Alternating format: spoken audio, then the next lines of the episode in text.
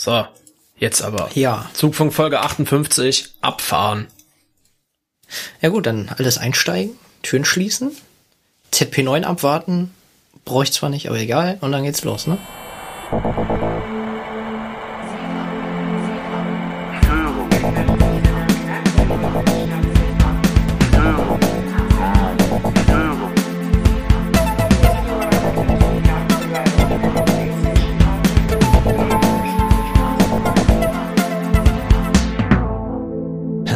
Willkommen beim Zugfunk-Podcast. Die Eisenbahn aus Sicht der Lokführer.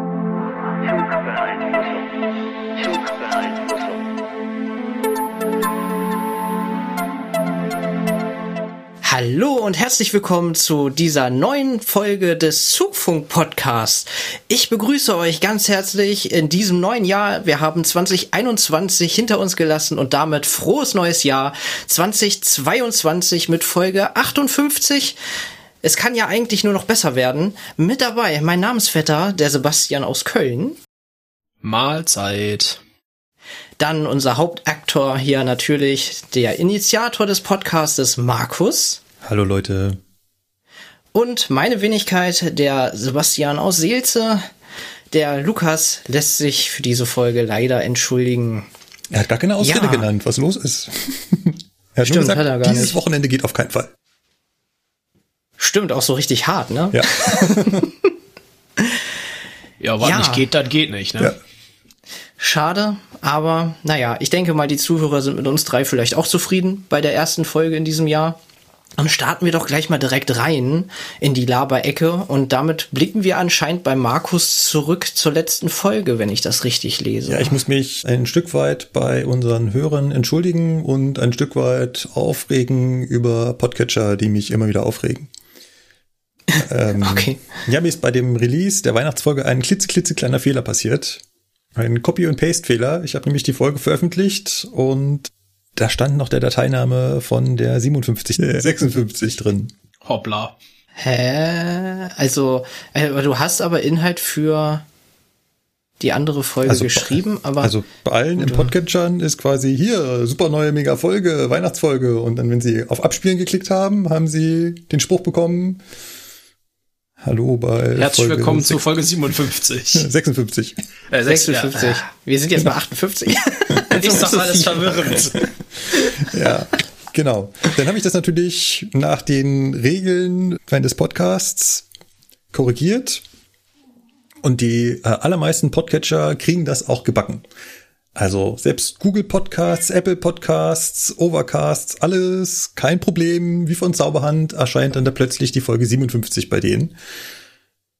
Nur Pocket Casts kriegt das nicht hin. Der ignoriert das einfach. aber warum? Der sagt sich, ich habe das einmal runtergeladen und jetzt gucke ich nie wieder nach, ob ich das womöglich korrigieren müsste. Ach so. Also sagst du, Pocket Cast ist so ein bisschen Fire and Forget, ja? Einmal rausgehauen und Ja, fertig. leider, leider. Also es ist auch mein Podcatcher der Wahl, mit dem ich höre, aber solche kleinen Fehlerchen verzeiht er nicht. Das heißt, alle da draußen, die sich jetzt über Folge 58 freuen und über das Problem der 57 gestolpert sind, mögen doch bitte einmal einfach die 57 rausschmeißen und wieder neu herunterladen. Dann taucht's auch im Pocket Casts auf. Ja, Läuft. läuft. Ist übrigens bei Pocket Casts schon immer so. Mir ist das schon mal passiert und Pocket. Ach, das ist also ein bekanntes Problem. Okay. Also zumindest bei mir, ja. Ich weiß nicht, ob anderen das da draußen auch schon. Ähm, mir hat auch ein Hörer äh, geschrieben oder mehrere Hörer haben geschrieben und habe ich äh, geantwortet, nutzt ihr Pocket Casts? Und ihr so, ja, woher weißt du das? und dann kam dann als Antwort, ja, wenn bei den öffentlich-rechtlichen äh, irgendwas korrigiert wird, dann releasen die einfach nochmal eine neue Folge. Also es kann natürlich einfach passieren, ne? Es könnte ja auch passieren, dass wir hier eine Folge rausschmeißen und dann schreibt uns jemand und sagt, hier aus recht, rechtlichen Gründen müsst ihr das und das korrigieren. Also im schlimmsten Fall könnte eventuell unser Arbeitgeber sagen, äh, hier, das muss unbedingt weg. Genau, das ist intern, das dürft ihr nicht erzählen. Genau. So. Und dann könnten wir natürlich einfach sagen, ja, gar, gar kein Problem. Dafür gibt's ja Mechanismen, die wir anstoßen können. Und dann wird einfach heimlich die Datei im Hintergrund ausgetauscht. Die Leute, die es schon gehört haben, naja, die haben es halt schon gehört und alle, die es jetzt noch hören werden, da hat halt der Podcatcher einfach die neue Datei runtergeladen. Funktioniert bei allen Podcatchern, nur bei Pocketcasts, der ignoriert das. Deswegen ist wohl die andere Variante, dass man einfach noch eine Folge released. Die 57.1. Ja. Das ist ja irgendwie doof. Ja, genau. Das ist irgendwie doof. Oh Mann. Dementsprechend, und das hat man auch gesehen, also äh, in den äh, Statistiken wurde die 57 plötzlich deutlich weniger abgerufen als die 56. Da fehlten einige Gigabyte an Übertragungsvolumen. Ach so, du kannst das bei deinem Podcast-Catcher da nachsehen, oder? Nein, auf unserem Server sehe ich ja, also jeder Podcast, so. jeder Podcast-Client ruft ja von unserem Server die Folgen ab. Vielleicht nochmal ganz kurz, vielleicht auch für Sebastian erklärt, wie Podcasts funktionieren. Wir veröffentlichen den Podcast auf unserer Webseite, also auf zugfunk-podcast.de. Was diese ganzen Podcatcher da draußen alle nur machen, ist ständig auf unserer Webseite nachgucken, hey, gibt's da eine neue Folge? Und wenn ja, Habe ich die schon. Genau, habe ich die schon und wenn nicht, laden sie je nach Einstellungen halt runter. Das ist nicht so, dass ich hergehe und sage, okay, ich stelle die Folge beim Pocketcast ein und beim Overcast und beim Google Podcast und bei wo auch immer ihr alle uns hört. Das mache ich ja nicht, sondern ich veröffentliche das einfach nur auf unserer Webseite.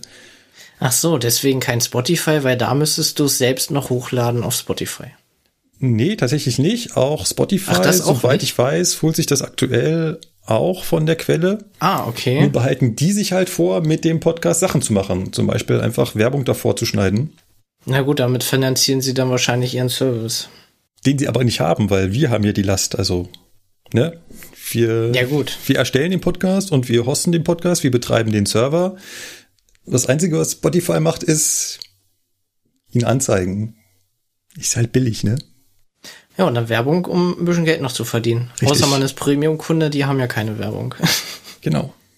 Genau. Kleiner, kleiner, kleiner Witz am Rande. Ich hab Spotify Premium. Manchmal hörst du trotzdem noch Werbung bei Podcasts. Yay! ja gut, wenn die eigene Werbung machen, ja. Ja, dann ja, aber ich hatte das eine Zeit lang. Also, ohne jetzt Werbung für äh, Fremdpodcasts zu machen. Ich höre nicht so viel Podcasts. Äh, bei den Jungs, die, bei den beiden Rettungssunnies hier, von dem einen Podcast, äh, dass auch in der Folge Werbung, die nicht von denen war, kam. Ja. Merkt man halt dann einfach daran, dass die Werbung einfach random mitten im Satz gekommen ist. Ja. Was halt ein bisschen Okay. Abfuck war. Aber mittlerweile haben sie halt ihre eigene Werbung davor und dahinter, keine Ahnung, jetzt geht's, aber weiß ich nicht. Einer der Gründe, warum ich nicht zu Spotify will. Ja. Ich weiß, ein Streitthema in diesem Team. Es gibt ein Teammitglied, das äh, möchte unbedingt zu Spotify, weil auch ständig danach gefragt wird. Und äh, ich wehre mich dagegen und die, die anderen beiden sind da noch relativ passiv. Ähm, Müssen wir noch mit Keksen Ja, dann Ich, umwerben. äh, ich, ich, ver ich verstehe halt, ich verstehe halt einfach beide Seiten, ne? Also von daher mache ich da die Schweiz und halte mich da einfach raus. so ist auch gut, ja. Gut. Das zum Thema letzte Folge. Wir haben auch schon Feedback bekommen, die sich an Edwin, also unseren holländischen Lokführer, gerichtet haben. Er hat mir versprochen, er kümmert sich drum, ist allerdings auch äh, ein vielbeschäftigter Lokführer und Familienvater. Deswegen könnte das noch etwas dauern, aber ihr werdet auf jeden Fall da eine Antwort im Blog beziehungsweise dann im Podcast bekommen. So, jetzt zu dir, Sebastian. Was hast du erlebt? Ja, ich warte sehr viel freier über die Tage und dazwischen und vor Weihnachten und ich habe meinen ersten Tag am 3. Januar gehabt zu einer Nachtschicht und ich hatte mich eigentlich darauf eingestellt, ganz entspannt eine Runde nach Kassel zu fahren und dann halt einmal wieder zurückzufahren und dann ganz entspannt Feierabend zu machen. Wie einmal Seelze, Kassel und wieder zurück? Ja, genau. Das, also was ist das für eine Fahrzeit? Anderthalb Stunden? äh, zweieinhalb ungefähr. Wow, zwei, was? Zwei von, von Seelze? Ja, ja, es äh, kommt drauf an. Du kannst auch das Ganze in zwei Stunden ungefähr schaffen. Je nachdem, wie du halt durchkommst. Aber du fährst ja von Hannover nach Göttingen Stunde und von Göttingen dann auch noch mal Stunde, Stunde 15, Stunde 30, je nachdem. Wow. Also Kann ein natürlich auch. Ja, ich, ich fliege ja nicht äh, da lang wie Nee, ihr. ich, Hallo? Ich will Ja, dich nicht also- angreifen. Ich, ich frage nur, weil ich mich in der Also- Ecke halt 0, nicht auskenne. Ich habe da Das war grad kein, so- kein ja. Verhältnis dafür, äh, wie weit das ist. Hätte ja sein können, dass du von Hannover bis Kassel mit dem Fernverkehrszug zwei Stunden brauchst. I don't know. Nein, nein. Nein. Nicht mal Nein. eine Stunde. Hannover, Kassel Okay. Nee, Moment, das ist eine, Okay. eine, Stu eine Stunde brauchst du, ist. Eine oder? Stunde Warte brauchst mal. du? 46 fährt der da ab und wann kommt der dann an? 36? Ach, verdammt. Vergiss es. Ist unter einer Stunde. Ja, Tatsache. Warum geht das so schnell mit dem Fernverkehr? Weiß nicht. Alter. Weil es schnell ist. Ne, ihr kürzt ab, wenn ihr auf der Schnellfahrstrecke fahrt, ja? Göttingen, Kassel, so direkter Weg. Ich fahre ja dann da über Eichenberg, da rum und da und durch so ein Tal und so und dann bin ich erst da. Ja. Ja, also es gibt ICEs, die fahren wirklich exakt eine Stunde, aber es gibt auch welche, die sind bei 54 Minuten. Also und es ist halt witzig, dass du für die Strecke zweieinhalb Stunden brauchst. Ist dann Schnellfahrstrecke. Ja. Ja. Ja gut, wenn du Schnellfahrstrecke fährst, da haben wir teilweise auch einen Durchschnitt von 120, da sind wir ja auch schnell. Okay. Ja, es sind immer andere Größenordnungen, das hat man mal gar nicht so im Blick. Gut, aber du wolltest eigentlich Ja. erzählen, dass du eine ruhige Runde vor dir hattest und äh, Genau, ich hatte eine ruhige Runde eigentlich vor mir, hatte sozusagen mich schon auf Gehirn so eingestellt, so, ach ja, erster Tag wird richtig schön entspannend. Naja, und dann kommt man halt hoch in die Lokleitung und dann wird gleich auf dem Finger, also überall klingelt der Telefon, der eine am Rumbrüllen, hast du nicht gesehen, und der eine zeigt dann nur mit dem Finger, hier, du bist mein Mann, gleich da stehen bleiben und nicht weggehen, du bleibst jetzt da stehen. Und alle am Telefon und stehen dann so, hä? Was wollen die denn jetzt, ne? So, und dann, ja, stellt sich heraus, wir hatten eine Entgleisung bei uns im Güterbahnhof. Und da durfte ich den Hilfswaggon, sage ich jetzt mal, fahren. den roten. Genau, Den Gerätewagen. den Gerätewagen. Ich glaube, da, da steht auch, glaube ich, groß drauf Notfalltechnik, oder? Ja. Ja, ich genau, glaube, Notfalltechnik war es, genau, ja. Ja, war ein witziger Abend beziehungsweise Nacht, könnte man sagen. Und ich habe immer gedacht, es sind die Werkstattleute, die dann einfach aus der Werkstatt rausgehen, den Wagen besetzen und dann ist gut. Nee, ist nicht so. Die sind sind speziell alles besetzt. Ja, die äh, sind, sind zwar Werkstattmitarbeiter, aber die haben zusätzlich noch Schulungen und so. Also es sind zwar Werkstattmitarbeiter bei uns aus der Lokwerkstatt, aber die haben halt noch Lehrgänge für Eingleisen und so. Und dann ähm, Aber die haben ja auch so kam- spezielle Bereitschaften und so, weil die müssen ja Genau. Und halbe Stunde los. haben sie, halbe Stunde haben sie, um dann aufzukreuzen sozusagen. Also eine halbe Stunde aus, dann tauchen die ersten auf. Und äh, dann wurde auch gleich eine Lok gefunden sozusagen. Die hat man gleich von dem Zug, von wo sie kam, bevor sie eine Abstellung gleich gesagt, hier, fahr da hinten hin, schon mal stell dich da vor, Kollege kommt gleich sozusagen. Ja, war ich dann. Na gut, dann habe ich gesagt, so, und bin ich zur Lok hin, dann kam der Wagenmeister, der ist immer vor Ort, das ist dann einer bei uns aus dem Osten, der macht dann den Eingleishelfer. Heißt das Eingleishelfer? Das ist der Aufgleisleiter. Oder Aufgleisleiter, genau, so. Und das ist halt der, der das ganze Sagen hat und der ist halt immer vor Ort sozusagen, der arbeitet halt dann, der hat Schicht und der stand dann halt auch schon da und dann kriegst du dann gleich erstmal so einen Spruch entgegen, so von wegen, ha, letztes Jahr hatte ich den ersten und den letzten und dieses Jahr habe ich auch schon den ersten. Und haben wir gleich ein Thema gefunden, worüber wir uns unterhalten haben. Lange Geschichte, kurzer Sinn sozusagen. Ich bin dann da. Es war zum Glück im Bahnhofsbereich, das heißt, wir brauchten kein Bremszettel, keine Wagenliste. Wagenliste ja sowieso nicht, ja nur ein Waggon. Das heißt, wir sind dann mit Rangierfahrt dann da hingefahren. Ja, war ein Drehgestell rausgesprungen, alles, ich sag jetzt mal einfach easy peasy sozusagen. Stand halt einen halben Meter vielleicht neben, den neben den Schienenköpfen, das Drehgestell.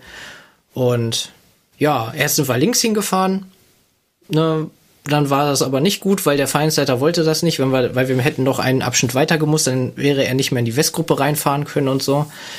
Also dann einmal rückwärts da quer durch den ganzen RBF wieder zurück und dann auf die andere Seite rüber. Und dann habe ich da den ganzen Abend das beobachtet, wie sie so den Wagen eingleisen und so.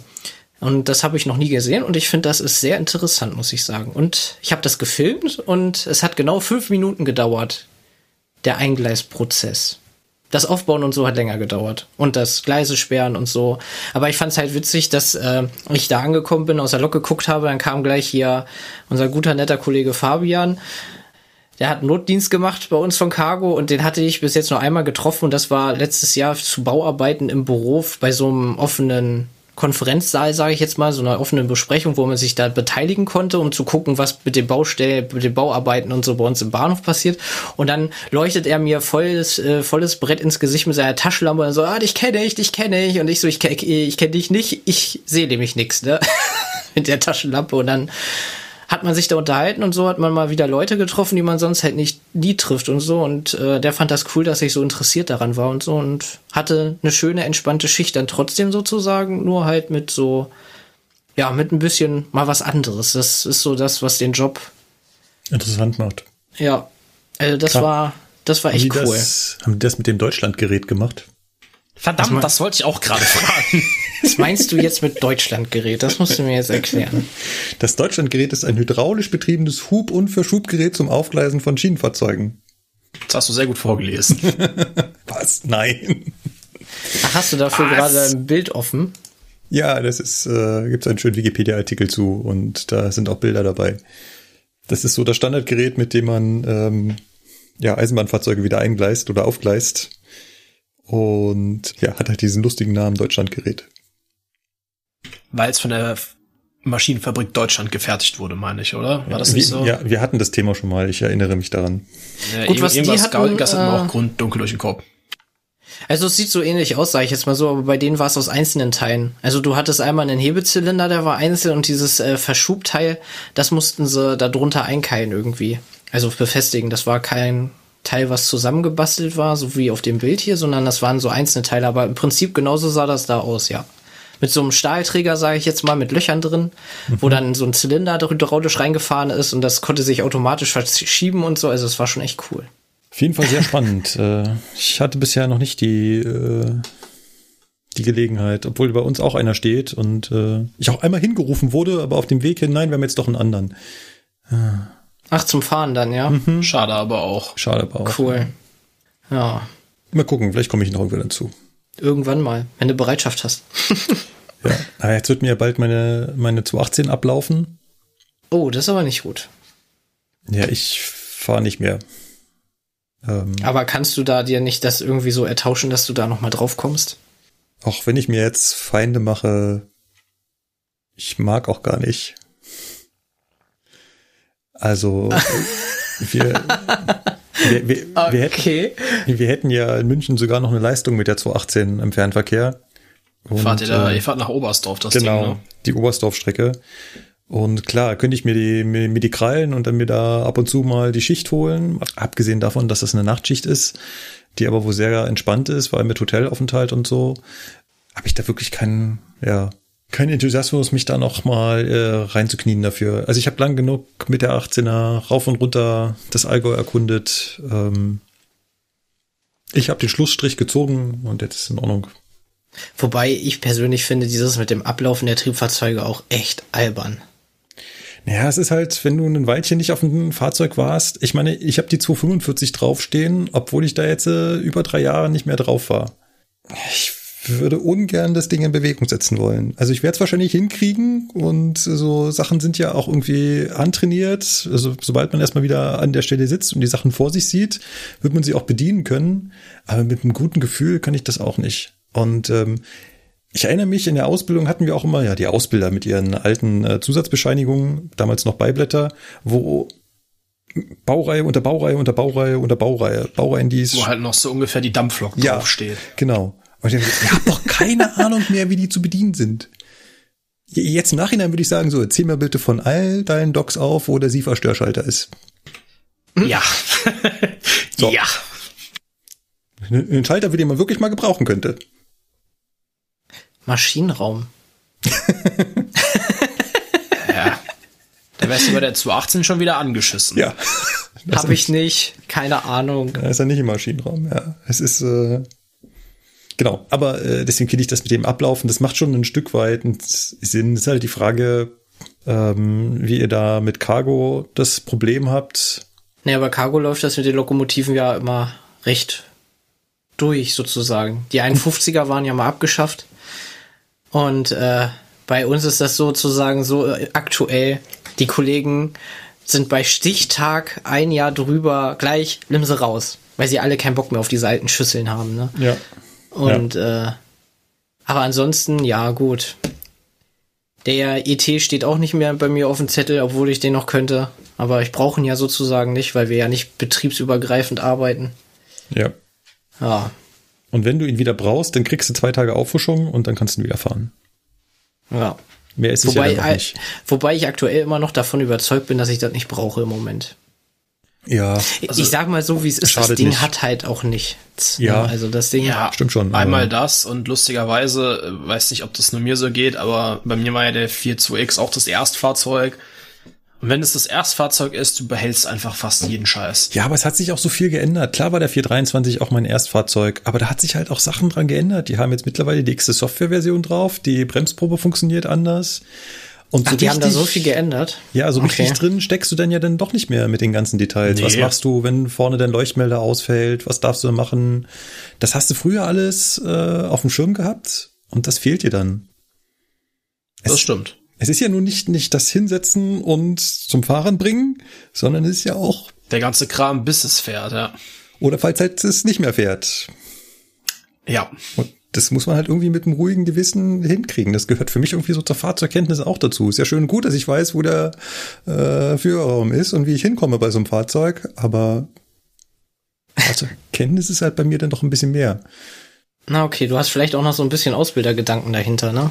Äh, nee, nee, ich ist glaube ich auch immer schon so, dass ich mich äh, wohler fühle, wenn ich die Lage zu 100% unter Kontrolle habe. Und andere haben das glaube ich nicht. Die sagen, ja gut, ich setze mich da hin und es fährt. Und wenn es nicht mehr fährt, werden wir schon sehen, was passiert. Das So geht's mir aktuell mit Nürnberg, weil ich auch schon so drüber nachdenke, oh Gott. Äh, ja. Wie war das alles da jetzt noch mal so ungefähr? Also, weil ich hab's jetzt nicht wieder gesehen. Weil, äh, Das Lustige war, wir waren fertig mit Streckenkunde und da gab's Bauarbeiten. Es gab die Schicht ein einziges Mal und danach durch Bauarbeiten, Umleitungen, zu lange Fahrzeit und so und äh, ja, fahren wir Ja. nicht hin im Moment. ich dachte mir so, Leute, Alter, es kann doch nicht euer Ernst sein. Aber ich hoffe, das passiert innerhalb des nächsten halben Jahres, weil ansonsten läuft das ja nach Ersterwerb sofort wieder ab. Na, dann fährt er, dann fährt er halt noch mal dahin. Ja, mach ich noch mal eine entspannte Woche. Treffen wir uns noch Gott sei mal. Dank macht er wieder eine Woche Klassenfahrt. Ey, ey, ganz ehrlich, das klingt so bescheuert, aber das ist teilweise dann echt eine richtig coole Zeit. Weißt du, Streckenkunde woanders, wo du auch wirklich mit einem Hotel da bist und so, da lenkt dich ja auch nichts ab und so, da bist du ja wirklich da in deiner eigenen Welt dann, ne? Ja, Ich find, das wenn, ist du, schon- wenn du wenn du Single bist und keine Familie, äh, dann ist es auch ganz schön mal woanders, ja.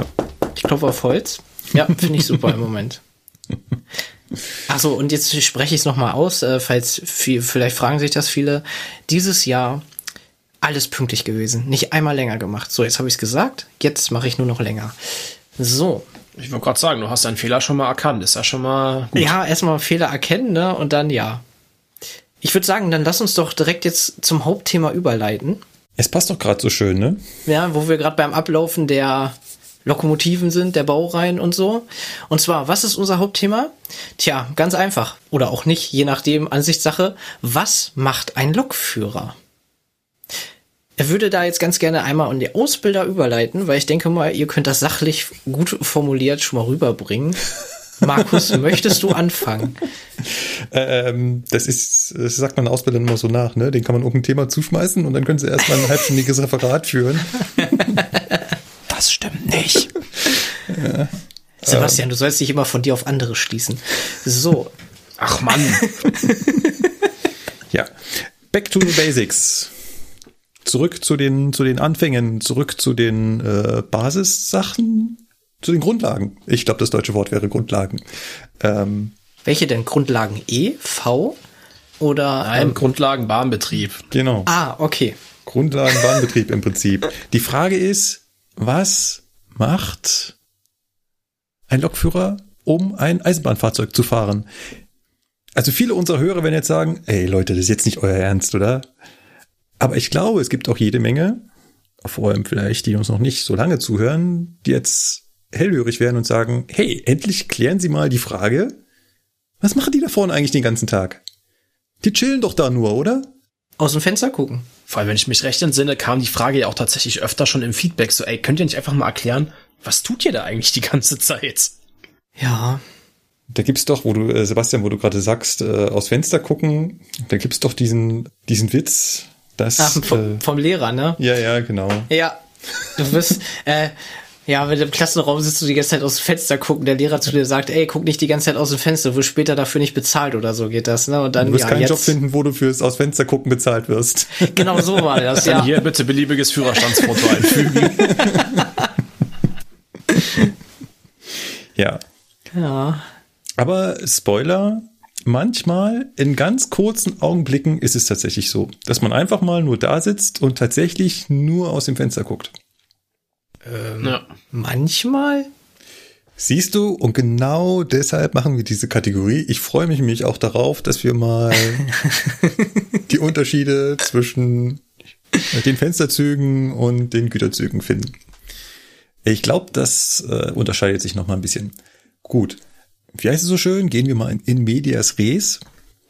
Gesundheit, was? Kann ich nichts mit anfangen. Bitte auf ähm, Normaldeutsch. Beschäftigen wir uns mal mit dem Thema, was wir uns rausgesucht haben. Ich würde, Ah, Okay. ich würde das ganz gerne aufgliedern wollen. Hast Und du zwar- dafür einen, einen Flipchart erstellt? Mit den Übersichtspunkten, dass ich äh, dem folgen kann? Oder hör mal, hör mal, wenn du so weitermachst, dann äh, sorge ich dafür, dass du auch Ausbilder wirst. Dann kannst du das alles selber machen. ich hatte letzt. Nein, das fange ich jetzt nicht an. Auf jeden Fall ja. Ja, ein Wunderpunkt, ich und meine Flipcharts. Ähm, Ach, bei dir auch, ja? Woran hapert's? ich neige dazu, im Unterricht halt mich mit den Leuten zu unterhalten. Und halt nicht davor noch irgendwelche ne, Zeichnungen anzufertigen. Ach so. Richtig. Es ist aber hin und wieder ganz hilfreich für die Teilnehmer, habe ich mir sagen lassen, wenn die äh, eine Struktur erkennen und nicht nur meinen Worten lauschen. Aber das ist eine andere Geschichte. Ich würde es gerne aufteilen wollen und nämlich in vor der Zugfahrt, was machen wir alles, wenn wir auf dieses Fahrzeug stürmen und während der Zugfahrt. Okay. Das heißt, unser Job fängt ja schon an, bevor wir überhaupt fahren.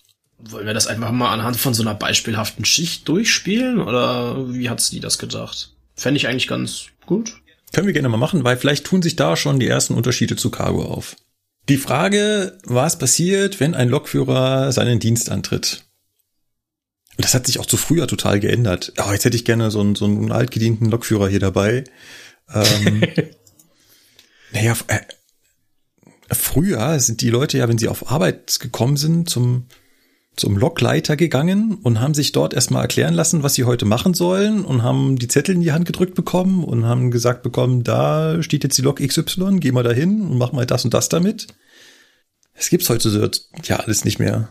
Also, das klingt in den Erzählungen immer so, als ob die vorher gar nicht wussten, was da auf sie zukommt. Achso, du meinst, es gab keine vorgefertigten Schichten, so Ja. wie heute? Genau. Gut. Dann kann Ähm. ich dem folgen, das ist schön. Das ist, dass es wohl nicht ganz so extrem war, habe ich mir auch schon sagen lassen. Aber vielleicht müssen wir da mal uns jemanden einladen, der uns von den guten alten Zeiten erzählen kann.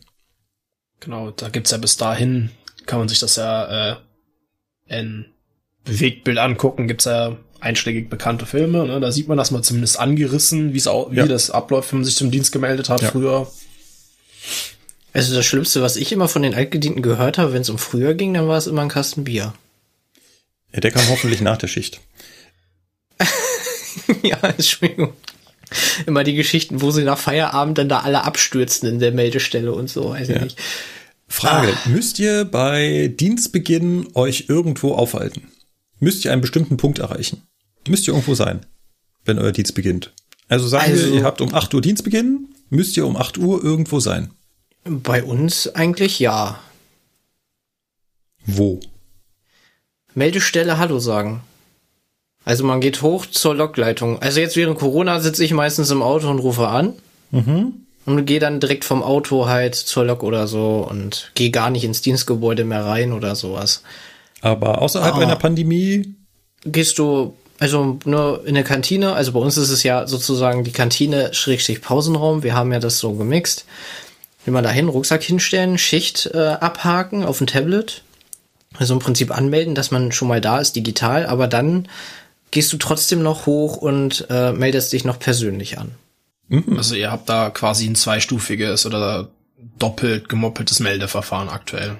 Aktuell ja. Also, was heißt aktuell? Es ist halt immer so gewesen. Normal, manchmal hast du Kollegen, äh, da schreiben sie dann, wenn, bevor du, wenn du dich abhakst, dann haben sie in eine Kon Kommentarspalte reingeschrieben, was zum Beispiel Sache ist. Meistens, wenn viel los ist, so, dann steht dann zum Beispiel, Zug steht in 811 zum Ablösen oder 185, 204 aus äh, 408 das Gleis oder so. Halt, dann manchmal steht sowas vorgefertigt drin oder halt so von wegen, man soll sich beim Sonderschichtleiter melden und nicht beim Hauptschichtleiter wenn deine erste Zugfahrt zum Beispiel schon ausfällt oder so. Das ist manchmal schon in den Kommentarspalten drin, aber da gehst du ja dann hoch. Oder, oder du weißt dann, wen du anrufen musst, wenn du halt nicht hochgehen solltest. Wegen Die, einer Pandemie. So. Dieses Melden beim Blockleiter gibt's beim Fernverkehr und äh, früher bei Regio und bei der S-Bahn gibt's das nicht. Bei Gab's Fernverkehr mal? gibt's das auch nicht? Mm -mm.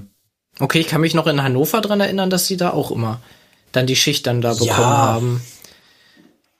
Also es gibt das natürlich. Beim Fernverkehr jetzt. Ja, also ja. beim Fernverkehr aktuell ist es so, dass du gerne hingehen kannst.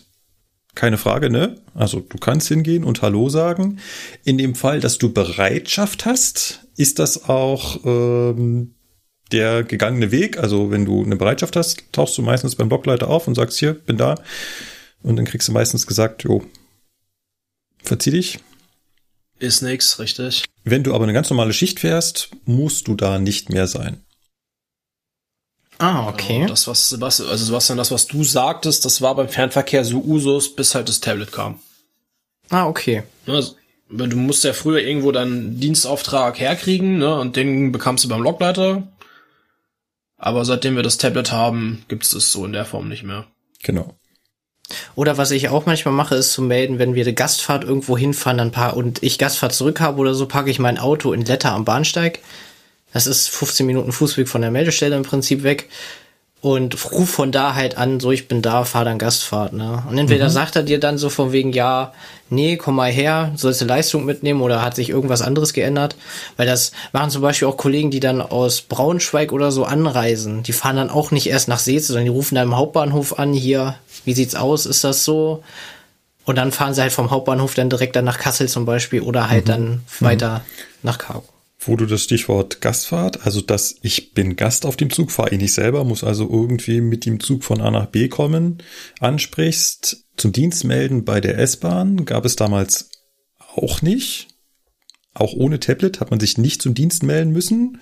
Melden Null war das damals bei uns, ja. Weil man gesagt hat, das würde bei einer S-Bahn so schnell aufschlagen, dass der Lokführer fehlt, dass man sich das sparen kann genau, das ist das, das, ja, das ist das, äh, wie, wie heißt es schön, das sogenannte Negativmelden. Es fällt Solange dann auf, wenn der Zug nicht losfährt. Auch nicht. Genau, wenn der Zug nicht losfährt, scheint der Lokführer zu fehlen. Und ähm, ob das jetzt schnell genug ist, ist halt so die Sache, ne? Ja, ja also, du musst dir das halt überlegen, gerade bei der S-Bahn beispielsweise, ne, in München, wie viele Leute arbeiten da? 600 Lokführer. Ja, davon werden am Tag, weiß ich nicht, 300 gleichzeitig arbeiten oder so fiktive Zahlen, wenn die sich alle zum Dienst melden, ja. teilweise im Minutenabstand, das, das schaffst du ja auch als Lokleiter ja. einfach gar nicht. Ähm, jetzt hatte Sebastian aber das Stichwort Gastfahrt erwähnt. Bei einer Gastfahrt würde ja nicht auffallen, dass der Lokführer fehlt. Dementsprechend gab es damals die Regel, wenn deine Schicht mit einer Gastfahrt anfängt, dann hast du dich zu melden. Damit sofort klar ist, wenn derjenige zur Gastfahrt fehlt, dass er dann halt die Bereitschaft auf die Gastfahrt stecken kann, ne? Weil wenn ich mit dem Zug erst irgendwo hinfahren muss, um da dann die erste S-Bahn zu befahren und dann fällt erst dort auf, dass der Zug nicht fährt, ja, dann dauert es halt erstmal noch zwei Stunden, bis denn die Bereitschaft da rausgefahren wäre, um dann von da aus den Zug zu fahren. Das funktioniert natürlich nicht. Und das ist dann ein bisschen sehr spät. Genau. ja, bei uns gab es damals dann immer 20 Minuten Verspätung oder mehr. Ja klar, wenn, wenn ein Lokführer nicht kommt, dann führt es zwangsläufig dazu, dass immer Halligalli ist. E egal, ob mitmelden oder ohne melden. Ja, dann machst du deinen Vorbereitungsdienst, dann wirst du angerufen, wie weit man ist. Dann sagt man so, ja, im Prinzip ist der Zug fertig, dann schön fahre direkt am Bahnsteig, du fährst in der und der Leistung, der andere Kollege ist krank. Ah. Ja, dann, dann wusste er immerhin schon, dass er krank ist. Ja, aber da hatte der Zug dann, wie gesagt, schon 20 Minuten sozusagen hm. Verspätung. Okay, weil du quasi Äh, ja. Ähm, ich hatte dann eine halbe, den Takt eine halbe Stunde später sozusagen und bin dann halt in dem Takt aber von der halbe Stunde eher gefahren sozusagen.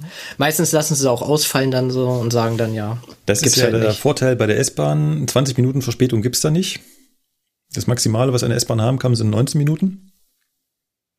Mhm. Da kommt schon der Folgetakt. Da kommt jetzt schon der Folgetakt. Das ist aber auch nur bei euch der Fall, ne? ja, okay, wenn du jetzt in Frankfurt bist, die haben dieses komische 15-Minuten-Taktsystem, was kein Schwein versteht. Also die fahren halt alle 15 Minuten oder alle halbe Stunde. Hallo, S-Bahn-Verkehr, Stundentakt nach Paderborn von Hameln. Warte mal, war, war die Definition einer S-Bahn nicht, dass sie ein regelmäßiger, dichter Takt ist? Ja, Markus, aber einmal die Stunde ist auch regelmäßig. ja, einmal am Tag wäre auch regelmäßig, aber. Manchmal, manchmal bis Pyrmont sogar halbstündlich. Aber nur manchmal, also zu den ja. Stoßzeiten. Wir waren stehen geblieben bei, wir haben uns gemeldet. Mittlerweile können wir das mit dem Tablet machen. Das heißt, äh, sowohl bei Cargo, wie ich das jetzt verstanden habe, und auch bei uns mache ich einfach das Tablet an, klick da in meinen Dienstplan und sage, jo, bin da. Genau, und dann wird die Meldung irgendwo aufgenommen. Ja. Ich bin ja die ganze letzte Woche gefahren und am Donnerstag ähm, nach Lindau und da dachte ich mir, ja, steigst du schon mal vorher in der Vorstellgruppe auf das Fahrzeug auf. Ähm, womöglich ist es ja so Neues. Da haben wir gerade Umbauten und kannst dir das schon mal angucken. Das war auch ein neues und dann äh, habe ich mich da mit dem Lokführer unterhalten und hier diskutiert und da diskutiert und irgendwann klingelte mein Telefon, der Lokleiter. ja, das passiert, wenn man nicht aufs Tablet drückt. Denn äh, sitzt der Lokleiter da und fragt sich, na, klingelt gleich noch das Telefon oder muss ich ihn anrufen? die haben ja auch eine Fürsorgepflicht, ne? Ja. Mein Klassiker war, was das Thema angeht, mit äh, vor lauter Blabla nicht abhaken immer. Ich stand beim Blockleiter drin, hab dann mit dem Blockleiter und drei anderen Kollegen Verzell gehalten, eine Viertelstunde lang oder so, und dann was habe ich natürlich nicht gedacht, um mich abhaken. da rief der Blockleiter irgendwann an so, ich hab dich zwar eine Viertelstunde lang gesehen, aber da bist du schon, ne? Und so, ja, ich bin da, kannst du mich abhaken. Okay. Ja, mit dem Abhaken habe ich auch schon mal einen, einen, einen draufgesetzt. Ich war auf dem, also ich habe mich nicht abgehakt und ich hatte mein Diensthandy nicht eingeschaltet. Oh, na, ist die Polizei vor der Tür? ich war ja auf Arbeit, aber. Ach so, okay. Also ich war auf Arbeit, habe mich aber nicht abgehakt und hatte auch noch mein Diensthandy aus. Äh, Kandidat hat 100 Punkte. Glücklicherweise war es ein äh, Logleiter, der mich halt auch persönlich kennt, weil ich mit dem zusammen in der Ausbildung war, der mich dann auf mein Privathandy angerufen hat und dann nur meinte, Markus, sag mir bitte, dass du auf Arbeit bist. Heißt du verarscht bist? Nee, ich liege hier gerade im Graben. Ich bin mit meinem Fahrrad verunglückt. Hättest du mal gesagt, wie Arbeit, ich hab doch frei. Oder so, das ist auch gut. Nein, der, der Moment, wo sich operative Hektik breit macht. äh, nee, nee, nee, danke. Das habe ich äh, bei Regio ein, zwei Mal gehabt, das brauche ich nicht mehr. Ähm, Was diesen, hast du diesen, yep. diesen Schockmoment, dass dich die Lokleitung anruft und fragt, Markus, wo bist du? Und ich sag, zu Hause? Wieso? Du musst jetzt einen Zug fahren. Nein. Doch, du hast eine Schicht. Nein. Oh ja. nein. Ich hatte ja. mal Dienstbeginn mit Zugfahrtbeginn verwechselt. Bin dann aufgeschlagen, wie ich habe doch erst 1.06 Uhr Dienstbeginn. Nein, du hattest vor einer halben Stunde Dienstbeginn. Um 1.06 Uhr fährt der Zug ab. Ich so, oh, scheiße. Ja. ja. Ähm, da hat mein damaliger Ausbildungsleiter, als ich noch Eib war, uns äh, eine schöne Rechnung vorgetragen. Und zwar, also irgendein Azubi ist zu spät gekommen oder so. Und ähm, da meinte er, klar kann das mal passieren. Wir haben ungefähr 600 Lokführer bei der S-Bahn. Wenn es jedem nur einmal im Jahr passiert, kommen pro Tag zwei Leute zu spät. Oh, krass, stimmt, ja. Du, du, du, Heftig. Ja, ist natürlich total oberflächlich gerechnet, weil es sind natürlich nicht 600 Lokführer am Tag äh, da und so weiter, aber so von der Größenordnung, ja, es, es reicht nur, wenn das jedem einmal im Jahr passiert und das ist eine, ja, also das da ist ein Thema. sich ein ganz schöner Berg an Verspätung an. Ja. Im Zweifelsfall. So, jetzt haben wir uns gemeldet. Was müssen wir Ach nee, wir haben noch nicht ganz geklärt, bei, beim, beim Fernverkehr müssen wir nirgendwo sein wenn wir uns zur Schicht melden, wir müssen halt an dem Ort sein, wo der Zug losfährt. Aber. Ja, also Die Schichten sehen natürlich vor, dass wir auf der Dienststelle sind, ne? Von der Zeit her. Ja. Also das, das bekommen wir bezahlt, deswegen, kleiner Einschub, sage ich auch meinen Leuten immer, Leute, tut bitte mir und den anderen Leuten den Gefallen, kommt auch auf die Dienststelle, weil wir bekommen das luxuriös noch bezahlt. Bei anderen Unternehmen innerhalb des DB-Konzerns gibt es das so nicht mehr. Dann würde ich dir Aber wir entgegenhalten. sind nicht ortsgebunden. Genau, dann würde ich dir entgegenhalten. Und was mache ich denn da? Ja, dann gehst du zum Zug. Ja, ich komme gerade vom Zug mit dir. Du meinst, ich soll vom Bahnhof ins Dienstgebäude zu gehen, um dann einmal mit dem Fahrstuhl hoch und wieder runterzufahren und dann wieder zum Zug zu gehen? Ja, Okay. Ja, guck, ja, guck mal, du sitzt so viel am Tag rum. Jeder Gang macht schlank. Ne? Also Ja. Punkt für dich. Ähm, Sport. Wenn ich mich dann gemeldet habe, muss ich als nächstes betriebliche Unterlagen einsehen. ja, Tablet. betriebliche Unterlagen, ne? Ja, die sind alle im Tablet mittlerweile. Na, aber was, was gehört so zu betrieblichen Unterlagen, Sebastian? Weisungen, äh, veränderte Richtlinien zum Beispiel, wenn da was aufläuft. Deine Schicht? Ja gut, die Schicht Genau. ist ja logisch. Ja, ja aber Ja, Das Ja, sagst, nee, das sagst ja, du ja, jetzt okay, so. ja, stimmt. Ich muss jetzt anders denken. Oh, verflucht doch mal, ey. Ich, ich, bin, ich bin kein Ausbilder, ne? Man merkt das schon. Äh, ja, ich gucke natürlich über meine Schicht. Ja, gerade bei uns in letzter Zeit häufen sich ja die Baustellen dermaßen, dass halt einfach teilweise die Schicht einen Tag vorher noch umgeplant werden muss oder so, weil durch die Baustelle irgendwas anders ist. Ne, deswegen lohnt sich da tatsächlich noch mal bei Dienstbeginn einen Blick drüber zu schmeißen. Und im Zweifelsfall muss der Lokführer seine Schicht erst in dem Moment kennen, wo er zwei Minuten nach seinem Melden zum Dienst da reinguckt. Und dann guckt, wo er jetzt hingehen muss. Das würde theoretisch ausreichen. Soll ich dir was sagen? So war es bei mir am Ende im Fahrdienst. Wenn dich jemand gefragt hat, wo fährst du morgen hin, was machst du? So, pff, keine Ahnung, da steht, ich bin um 8.30 Uhr hier, guck mal mal, was ich morgen mache, weiß ich nicht. Okay. Oh mein wurscht. Gott, ich bin auch an diesem Punkt aktuell. Oh nein. Nein. Ist das ein schlechtes Zeichen Ja, oder? ist ein sehr schlechtes Zeichen, denn ich war da nie. Ich weiß immer im Vorhinein, was ich tun muss. Mal abgesehen davon, dass es hin und wieder Schichten gab, wo das in die, gegen die Wand gelaufen wäre. Äh, weil dann Okay. irgendwie äh, die Schicht so doof geplant wäre, dass äh, der. ja gut, das erkenne ich ja daraus nicht, ob das doof geplant ist oder so bei Ja, uns. deswegen, also vorher reingucken ist hin und wieder schon mal ganz sinnvoll. Ich gucke immer nur mal jetzt so die Woche, zum Beispiel habe ich jetzt mal letztens geguckt, wie ich nächste Woche halt arbeite, wo ich, ja, bei mir fällt das dann immer darauf hin zurück, so, wo fahre ich hin? Also ich gucke dann immer, wo geht's hin? ja, Und- und vor allem ja, fängt es mit der Gastfahrt an oder muss ich gleich einen Zug fahren? Ähm, genau. Und vor allem muss man halt auch in die Schicht gucken, um zu schauen, sind da womöglich Fahrplanmitteilungen reingeschrieben, die ich mir dann natürlich auch angucken muss und runterladen muss auf mein Tablet.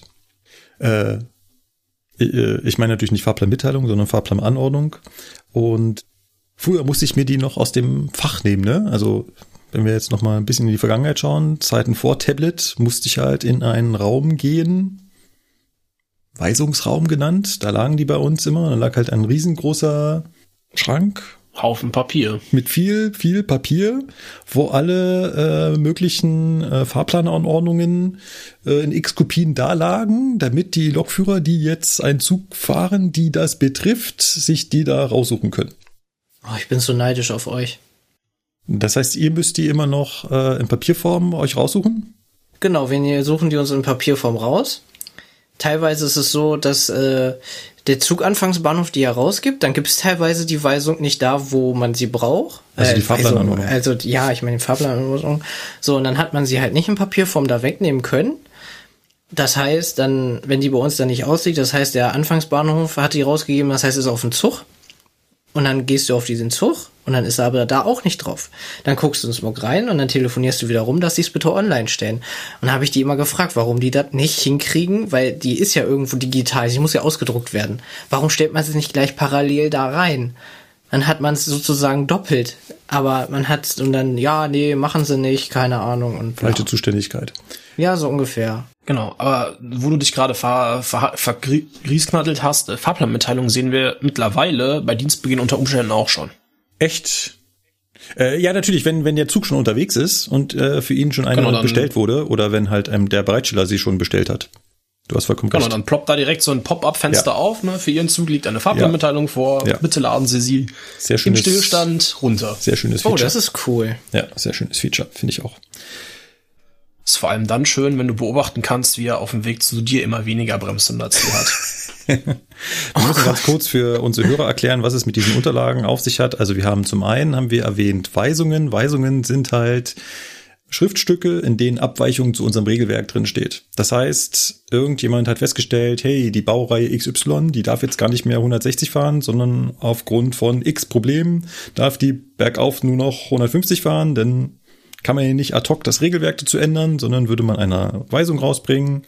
Achtung, Baureihe XY, bergauf, nur noch 150. Und das muss man sich Genau. natürlich vor Dienstbeginn anschauen. Dann wurden, haben wir erwähnt, Fahrplanmitteilung und Fahrplananordnung. Es gehören beide im Prinzip in dieses System Fahrplan. Beide geben Abweichungen zum Fahrplan bekannt. Eine Fahrplananordnung ist etwas, was eben vorhinein erstellt wird. Das sind vor allem so Baustellen, Umleitungen und so weiter. Die kriegen dann so eine Fahrplananordnung. Und die etwas kurzfristigere Variante davon ist die Fahrplanmitteilung. Das ist quasi das, was man früher ähnlich wie ein Befehl auch auf dem Führerstand selber geschrieben hat. Da kann man dann auch reinschreiben, Ihr Zug hält zusätzlich in oder Ihr Zug hat eine abweichende Höchstgeschwindigkeit aufgrund fehlenden Bremsvermögens. genau. Hatten wir die La schon erwähnt? Nein, haben wir noch nicht. Guter Punkt. In die La müssen wir auch gucken. Genau, die gehört nämlich auch zu den Fahrplanunterlagen und äh, La heißt auch, also ausgesprochen heißt La äh, Verzeichnis der vorübergehenden Langsamfahrstellen und sonstiger Besonderheiten. Das Es sind die heißt anderen Besonderheiten. Besonderheiten. Ah, heißt mittlerweile andere Nein, es Besonderheiten? heißt schon immer Ah, andere Son- Besonderheiten. Warum, warum habe ich mir sonstige gemerkt? Das Keine weiß ich Ahnung, auch nicht, aber ich habe in meiner meiner LEK bei der S-Bahn äh, meine erste habe ich reingeschrieben, habe ich reingeschrieben äh, sonstige Besonderheiten und halb mal halben Punkt Abzug bekommen. Okay, das ist aber schon hart kleinlich, wenn man statt Es sind die andere sonstige schreibt und meine Fresse. Ja, also, ne, Zusammenstellung der vorübergehenden Langsamfahrstellen und Andere anderer Besonderheiten. Besonderheiten. Gut, und was, was, was steht da drin? Hat, wie es der Name schon sagt, ne, stehen da Langsamfahrstellen drin, die nicht im Fahrplan eingearbeitet sind. Also in der Theorie alles, was unter einem Jahr existiert. Beispielsweise wegen Bauarbeiten. Oder weil halt irgendwo ein Schlammloch entstanden ist. Ne? Also da hat sich zu, im, im Winter Wasser im Unterbau festgesetzt, ist gefroren und hat da jetzt einen Hohlraum geschaffen und der Gleiskörper ist beschädigt. Fehlende Randwege stehen da drin und jede Menge andere Sachen mehr. Das müssen wir uns Funklöcher auch nicht bei. Dienstbeginn. Gibt's Wir haben nicht. noch keine Funklöcher. Gibt keine Das Richtig. ist doch ein Netz. Ganz dober Witz, aber wir haben keine Funklöcher. Richtig. Okay. Aber ehrlich gesagt, ich muss sagen, also zumindest im Netz des Fernverkehrs ist weniger geworden. kenne ich keine Stelle, wo du aktuell immer einen Funkloch hast. Es ist weniger geworden. Also es sind ein paar Ja. dazugekommen, wo du denkst, hey, hier war doch nie ein Funkloch, warum ist jetzt hier auf einmal ein Funkloch? Aber es sind weniger geworden, subjektiv gesehen. Also bei Regio und S-Bahn kann die stellen, da war das mit Ansage. 3, 2, 1, nett, nett, nett. Gibt's immer noch. Funkloch. Völksen Bahnsteig. Hm? Okay, nee, in meinem Netz tatsächlich nicht. Gut. Jetzt haben wir auch die La. Die musste ich früher noch in Papierform mit, mitnehmen. Aktuell glücklicherweise auch auf dem Tablet. Und neue Errungenschaft auch, also ist neu. Es gibt so eine sogenannte Tagesla. Früher war die La eine sieben-Tages-La. Das heißt, die wurde nur einmal in der Woche rausgegeben. Nee, alle zwei Wochen sogar, ne? Nee, wöchentlich, Wöchentlich? immer donnerstags. Okay, genau. Doch, aber es gab auch Fälle, wo die nur, wo die zwei Wochen, das war das. Es gab Ja, Las, da zwischen die- Weihnachten und Da Neujahr. war die plötzlich zwei Wochen gültig, genau. Ähm, genau, und man hat dann so im, im Tran donnerstags die alte La weggeschmissen und sich gewundert, dass keine neue im Fach liegt, wo die Las sonst immer liegen. Ähm, Für sie getestet. äh, mittlerweile äh, werden die äh, tagesaktuell in Anführungszeichen erstellt. Eigentlich ist es eine Dreitagesla, weil du die äh, Maximum über drei Tage hinweg verwenden könntest. Gut. Genau. Was es zumindest früher beim Fernverkehr auch noch gab, war die Z-Lab, hieß sie. Das war die, die Zusammenstellung der La-Berichtigung. Wenn du jetzt schon bei der Vergangenheit bist, müssen wir dazu sagen, genau, wenn wir natürlich eine sieben tages haben, könnte es ja sein, dass in den sieben Tagen eine neue Eintrag dazu kam. Dementsprechend musste ich mich beim Vorbereiten auch zu der Tafel begeben, wo die La-Änderungen aufgeführt waren. Und dann musste ich meine Papier-La aufschlagen. Auf der letzten Seite war nämlich freie, leere Blätter und musste das dann dort eintragen. Genau. Das gab es beim Fanverkehr in gedruckter Form, damit man ah. da nicht äh, jede Menge Schreibkram hatte. Das war vor meiner Zeit. Und äh, ja. wie weit gehen wir zu, zurück in die Vergangenheit? Weil eventuell dann noch den Fahrplan auf die Ebola-Karte laden? Nicht so weit. da weiß ich noch nicht mal so genau, wie das funktioniert. Also wenn mir das jemand erklären kann, wie genau das funktioniert hat äh, mit dieser Ebola-Karte, äh, gerne mehr Details. Haben wir jetzt alle ich Unterlagen? Ich auch nur gefährliches Halbwissen zu. Ja. Also lass mich überlegen. Ja. Gut. Dann jetzt wieder die Frage, woher weiß ich jetzt, wo ich hingehen muss? In meinem Fall sagt es mir der Lokleiter. Richtig, und bei uns, ganz dumm gesprochen, in deinem Dienstplan steht eine Zugnummer, du gehst zum Bahnhof und guckst auf den Fahrplan. Das finde ich. Beziehungsweise auf die Abfahrtstafel. Finde ich total spannend. Also, Cargoman sagt, dir wird das gesagt. Der Lokleiter sagt dir, wo dein Zug steht. Genau, also richtig heißt es ja eigentlich der regionale Zugdisponent. Aber nennt ihr den einfach Lokleiter oder? Genau, weil früher waren es ja die Lokleiter, aber ah. aktuell heißt es ja, wir haben überregionale Zugdisponenten, also ÜZD und einen regionalen Zugdisponent RZD. Und der RZD ist der, der vor Ort sitzt, der sagt uns halt, wo die Loks dann sozusagen sind oder die Züge. Okay, macht es einen Unterschied, ob du jetzt noch einen Zug zusammenbauen musst, sprich Lok und Wagen sind irgendwie getrennt oder in Bezug auf wo ich hingehe? Ja, oder wer es dir sagt. Nee, das macht keinen Unterschied bei uns. Also, auch wenn die Lok einzeln steht, sagt dir der Lokleiter hier, nimm dir mal die einzelne Lok, die steht auf 58 West. Oder ähm, er sagt dir halt, übernehm den Zug, der auf 23 östlich steht. Genau. Aber das sieht man ja schon anhand der Schicht, was drin steht mit V3 oder A1, ne? Genau, also äh, was du äh, V1, klar, oh also was du machen ah. sollst, das weißt du vorher, aber du weißt halt noch nicht wo. Genau, das weiß ich nicht. Ja. Wir beim Fernverkehr, beziehungsweise auch bei Regio, ähm, wir nutzen einfach die Mittel, die auch die Fahrgäste zur Verfügung haben. So, so komisch das klingt, aber ich gucke einfach auf die große Abfahrtstafel und gucke da, wo der Zug steht. Alternativ guckt man im Handy nach, was da jetzt als, als Gleis drin steht. Ja. Genau. Und bei Leerzügen hilft einem der Fahrdienstleiter. Genau. Das ist bei uns aber auch ortsabhängig. Zum Beispiel, wenn wir in Hannover Hauptbahnhof ablösen, muss ich auch den Fahrdienstleiter anrufen. Und in Bebra zum Beispiel ist es auch der Fahrdienstleiter, der mir sagt, wo der Zug abgelöst werden muss.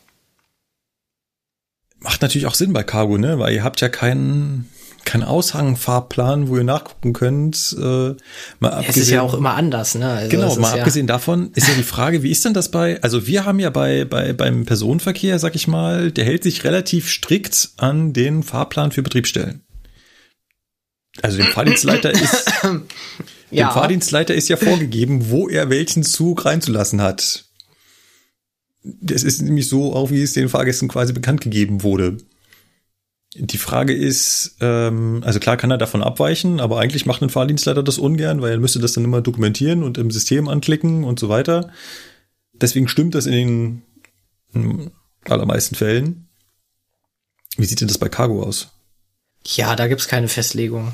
Da gibt's da, keine Festlegung. Frei, da, wo der frei ist, äh, ist gut. Bibra hm. zum Beispiel, ja, äh, komm mal nach Gleis 8. Alles klar, hm. dann löse ich Gleis ab 8. Oder Gleis 10 oder im Güterbahnhof 51 bis 54. Wenn ihr wiederholende äh, Leistung habt, wo ihr sagt, also dieselbe Leistung bin ich vorige Woche auch schon mal gefahren, ist es dann, gibt es eine Chance, dass es das gleiche Gleis ist oder ist es wirklich wild gemischt? Also, äh, du hast schon so sozusagen, wenn du in Bebra Richtung zu uns dann fahren willst, ist es meistens immer Gleis 8. Also das ist schon immer sehr wahrscheinlich. Außer kommst da mit dem Personenverkehr äh, in Konflikt oder so, musst du rüber in den Güterbahnhof gehen, die 50er Gleise. Oder es kommt einer aus ähm, Gerstungen rüber, ein schwerer Kali-Zug oder so, dann belegt der natürlich Gleis 8, weil die können nicht rüber in den Güterbahnhof, weil das passt von den Weichen her nicht. Dann muss ich auch rüber in den 50er. Aber bei uns ist das echt durch, durchwechseln. Also ich habe drei Tage lang mal den gleichen Zug morgens in Seetz abgelöst. Das eine Mal war Hauptgleis, das andere Mal war 811 und das andere Mal war dann 816, wo ich dann, äh, 818, wo ich dann mit äh, Rangierfahrt noch durch den Bahnhof durch musste. Klingt sehr gemischt. Ja. So. Beim Fernverkehr ist es jetzt ja so, dass zumindestens ich spreche mal jetzt von meiner Perspektive aus in München, haben wir eine sogenannte Zugbereitstellung. Das heißt. Aber in Köln auch, habe ich gehört. das heißt, es gibt einen Lokführer, der, dessen Aufgabe es ist, diesen Zug in der Nacht quasi aufzuwecken, vorzubereiten, schick zu machen, zu überprüfen und mir an dem Bahnsteig vollständig vorbereitet zu stellen. Und zwar tatsächlich so vollständig vorbereitet, dass ich, ich glaube, fünf Minuten oder sowas oder vier vor Abfahrt des Zuges nur noch mich auf den warm gehaltenen Sitz setzen brauche und den Hebel nach vorne legen. Nur eine Frage aus Kölner Perspektive. Ja. Also bei euch gibt es das gar nicht mehr, dass ihr Gastfahrt irgendwie in die Abstellung macht und den Zug selber holt und fertig macht? Also bei ICEs gibt's das nicht. Das gibt's nur bei lokbespannten Zügen. Ja gut, das, ja schon, das ist bei euch ein bisschen aufgetrennter wie bei uns. Ja. Stimmt. Unsere Bereitsteller machen auch keine lokbespannten Züge. Die Bereitstellung kümmert sich wirklich nur um ICEs. Das ist bei euch nicht so? Nee, also bei uns ist das jetzt nicht, dass du sagen kannst, das sind ICE-Bereitsteller, sondern bei uns können die eigentlich mehr oder weniger bei ja. alles. Also nicht alles vielleicht nicht, aber die können auf jeden Fall lokbespannte Reisezüge und äh, ja. ICEs. Ähm, es gibt halt andere, an Anführungszeichen, Endbahnhöfe, Schrägstrich Einsatzstellen. Da läuft das nochmal anders. Äh, ich hatte neulich einen Kollegen aus Berlin hier, der sagte, da gibt's auch eine Bereitstellung Ne, da parken oder übernachten die Züge ja in Rummelsburg. Starten tun sie aber eventuell in Gesundbrunnen oder am Ostbahnhof. Die Breitsteller fahren die dann dahin. Aber es gibt halt Zeiten, da sind keine Breitsteller da. Also geplant, keine da. Und dann muss halt der Streckenlokführer sich darum kümmern. Abstellen genauso, ne? Also der ICE, der abgestellt wird hier in München, wenn ich da um 23.30 Uhr ankomme, dann muss ich den das Einzige, was ich machen muss, ist noch die Türen auf und die Bremse angelegt lassen und dann gen Feierabend. Aber alles andere macht dann wirklich der Zugbereitsteller, der dann zum Zugwegsteller wird. der Zugabsteller. Okay, sagen wir Zugabsteller. Sowas kennt Cargo gar nicht. Du meinst, dass dann jemand kommt und den Zug sozusagen nachbearbeitet? Oder vorbereitet? Hm, doch, kennen wir auch. Oh, ja, erzähl. Es gibt halt äh, Schichten drin, also, also unsere ähm, Kollegen aus dem Osten, sage ich jetzt mal, die haben teilweise geplante 14-Stunden-Schichten. Und äh, dann mit die über die Zeiten nicht kommen, haben wir in Sese zum Beispiel Schichten, da müssen wir dann ein TV machen. Das heißt, wir bereiten dann den Zug für den Kollegen vor. Das heißt, wir nehmen halt die Lok an, äh, fahren dann mit der Lok vor den Zug, bereiten den Zug vor und dann löst er uns ab und fährt dann einfach dann los. Ah, also es sind keine speziellen Personen, aber es gibt halt äh, Schichten dafür, Schichten, genau. Schichten dafür. Oder halt zum Beispiel, wenn da eine Bereitschaft ist und du bist halt schon drei Stunden später mit deinem Zug und kommst über die Zeit, dass du den dann nur noch äh, an Osberg ranfährst und dann kommt halt die Bereitschaft und löst dich ab und machst dann den Rest. Mit Abkuppeln und Wegfahren und so. Aber es sind keine Spezialleute. Was dann eher Spezialleute sind, sind dann halt welche, die hier Berglock fahren und so ein Kram. Mhm, mhm, mhm. Ja, aber Berglok ist doch dann auch kein klassischer Streckenlokführer mehr, sondern das ist doch dann der Lokrangierführer, oder? Das wird ja bei. Ja, wir haben aber auch Streckenlokführer, die das machen. Ich wurde ja damals so. gefragt, aber bei mir hat sich das Ganze aus ähm, nicht nachvollziehbaren ausbilderischer Ansichten in CC erledigt. Da gibt's doch auch den einen äh, Twitter-User, der, der, der öfter mal berichtet, dass er auch wieder irgendwas über den Berg gedrückt hat. Stimmt, ja, der Tim, der Tim aus Gremberg. Grüße an der Stelle. Wie funktioniert denn jetzt dieses Triebfahrzeug übernehmen? Also wenn da jetzt mein ICE steht und der Bereitsteller sitzt da auf meinem Stuhl, dann ähm, im Zweifelsfall sind die Türen noch zu.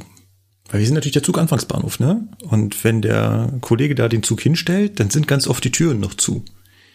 Ist auch so ein Thema, was, glaube ich, kaum ein Fahrgast versteht, warum wir den wunderschönen warmen Zug an einem kalten Wintertag an den Bahnsteig stellen, rechtzeitig, vielleicht so eine halbe oder gar dreiviertel Stunde vor Abfahrt des Zuges.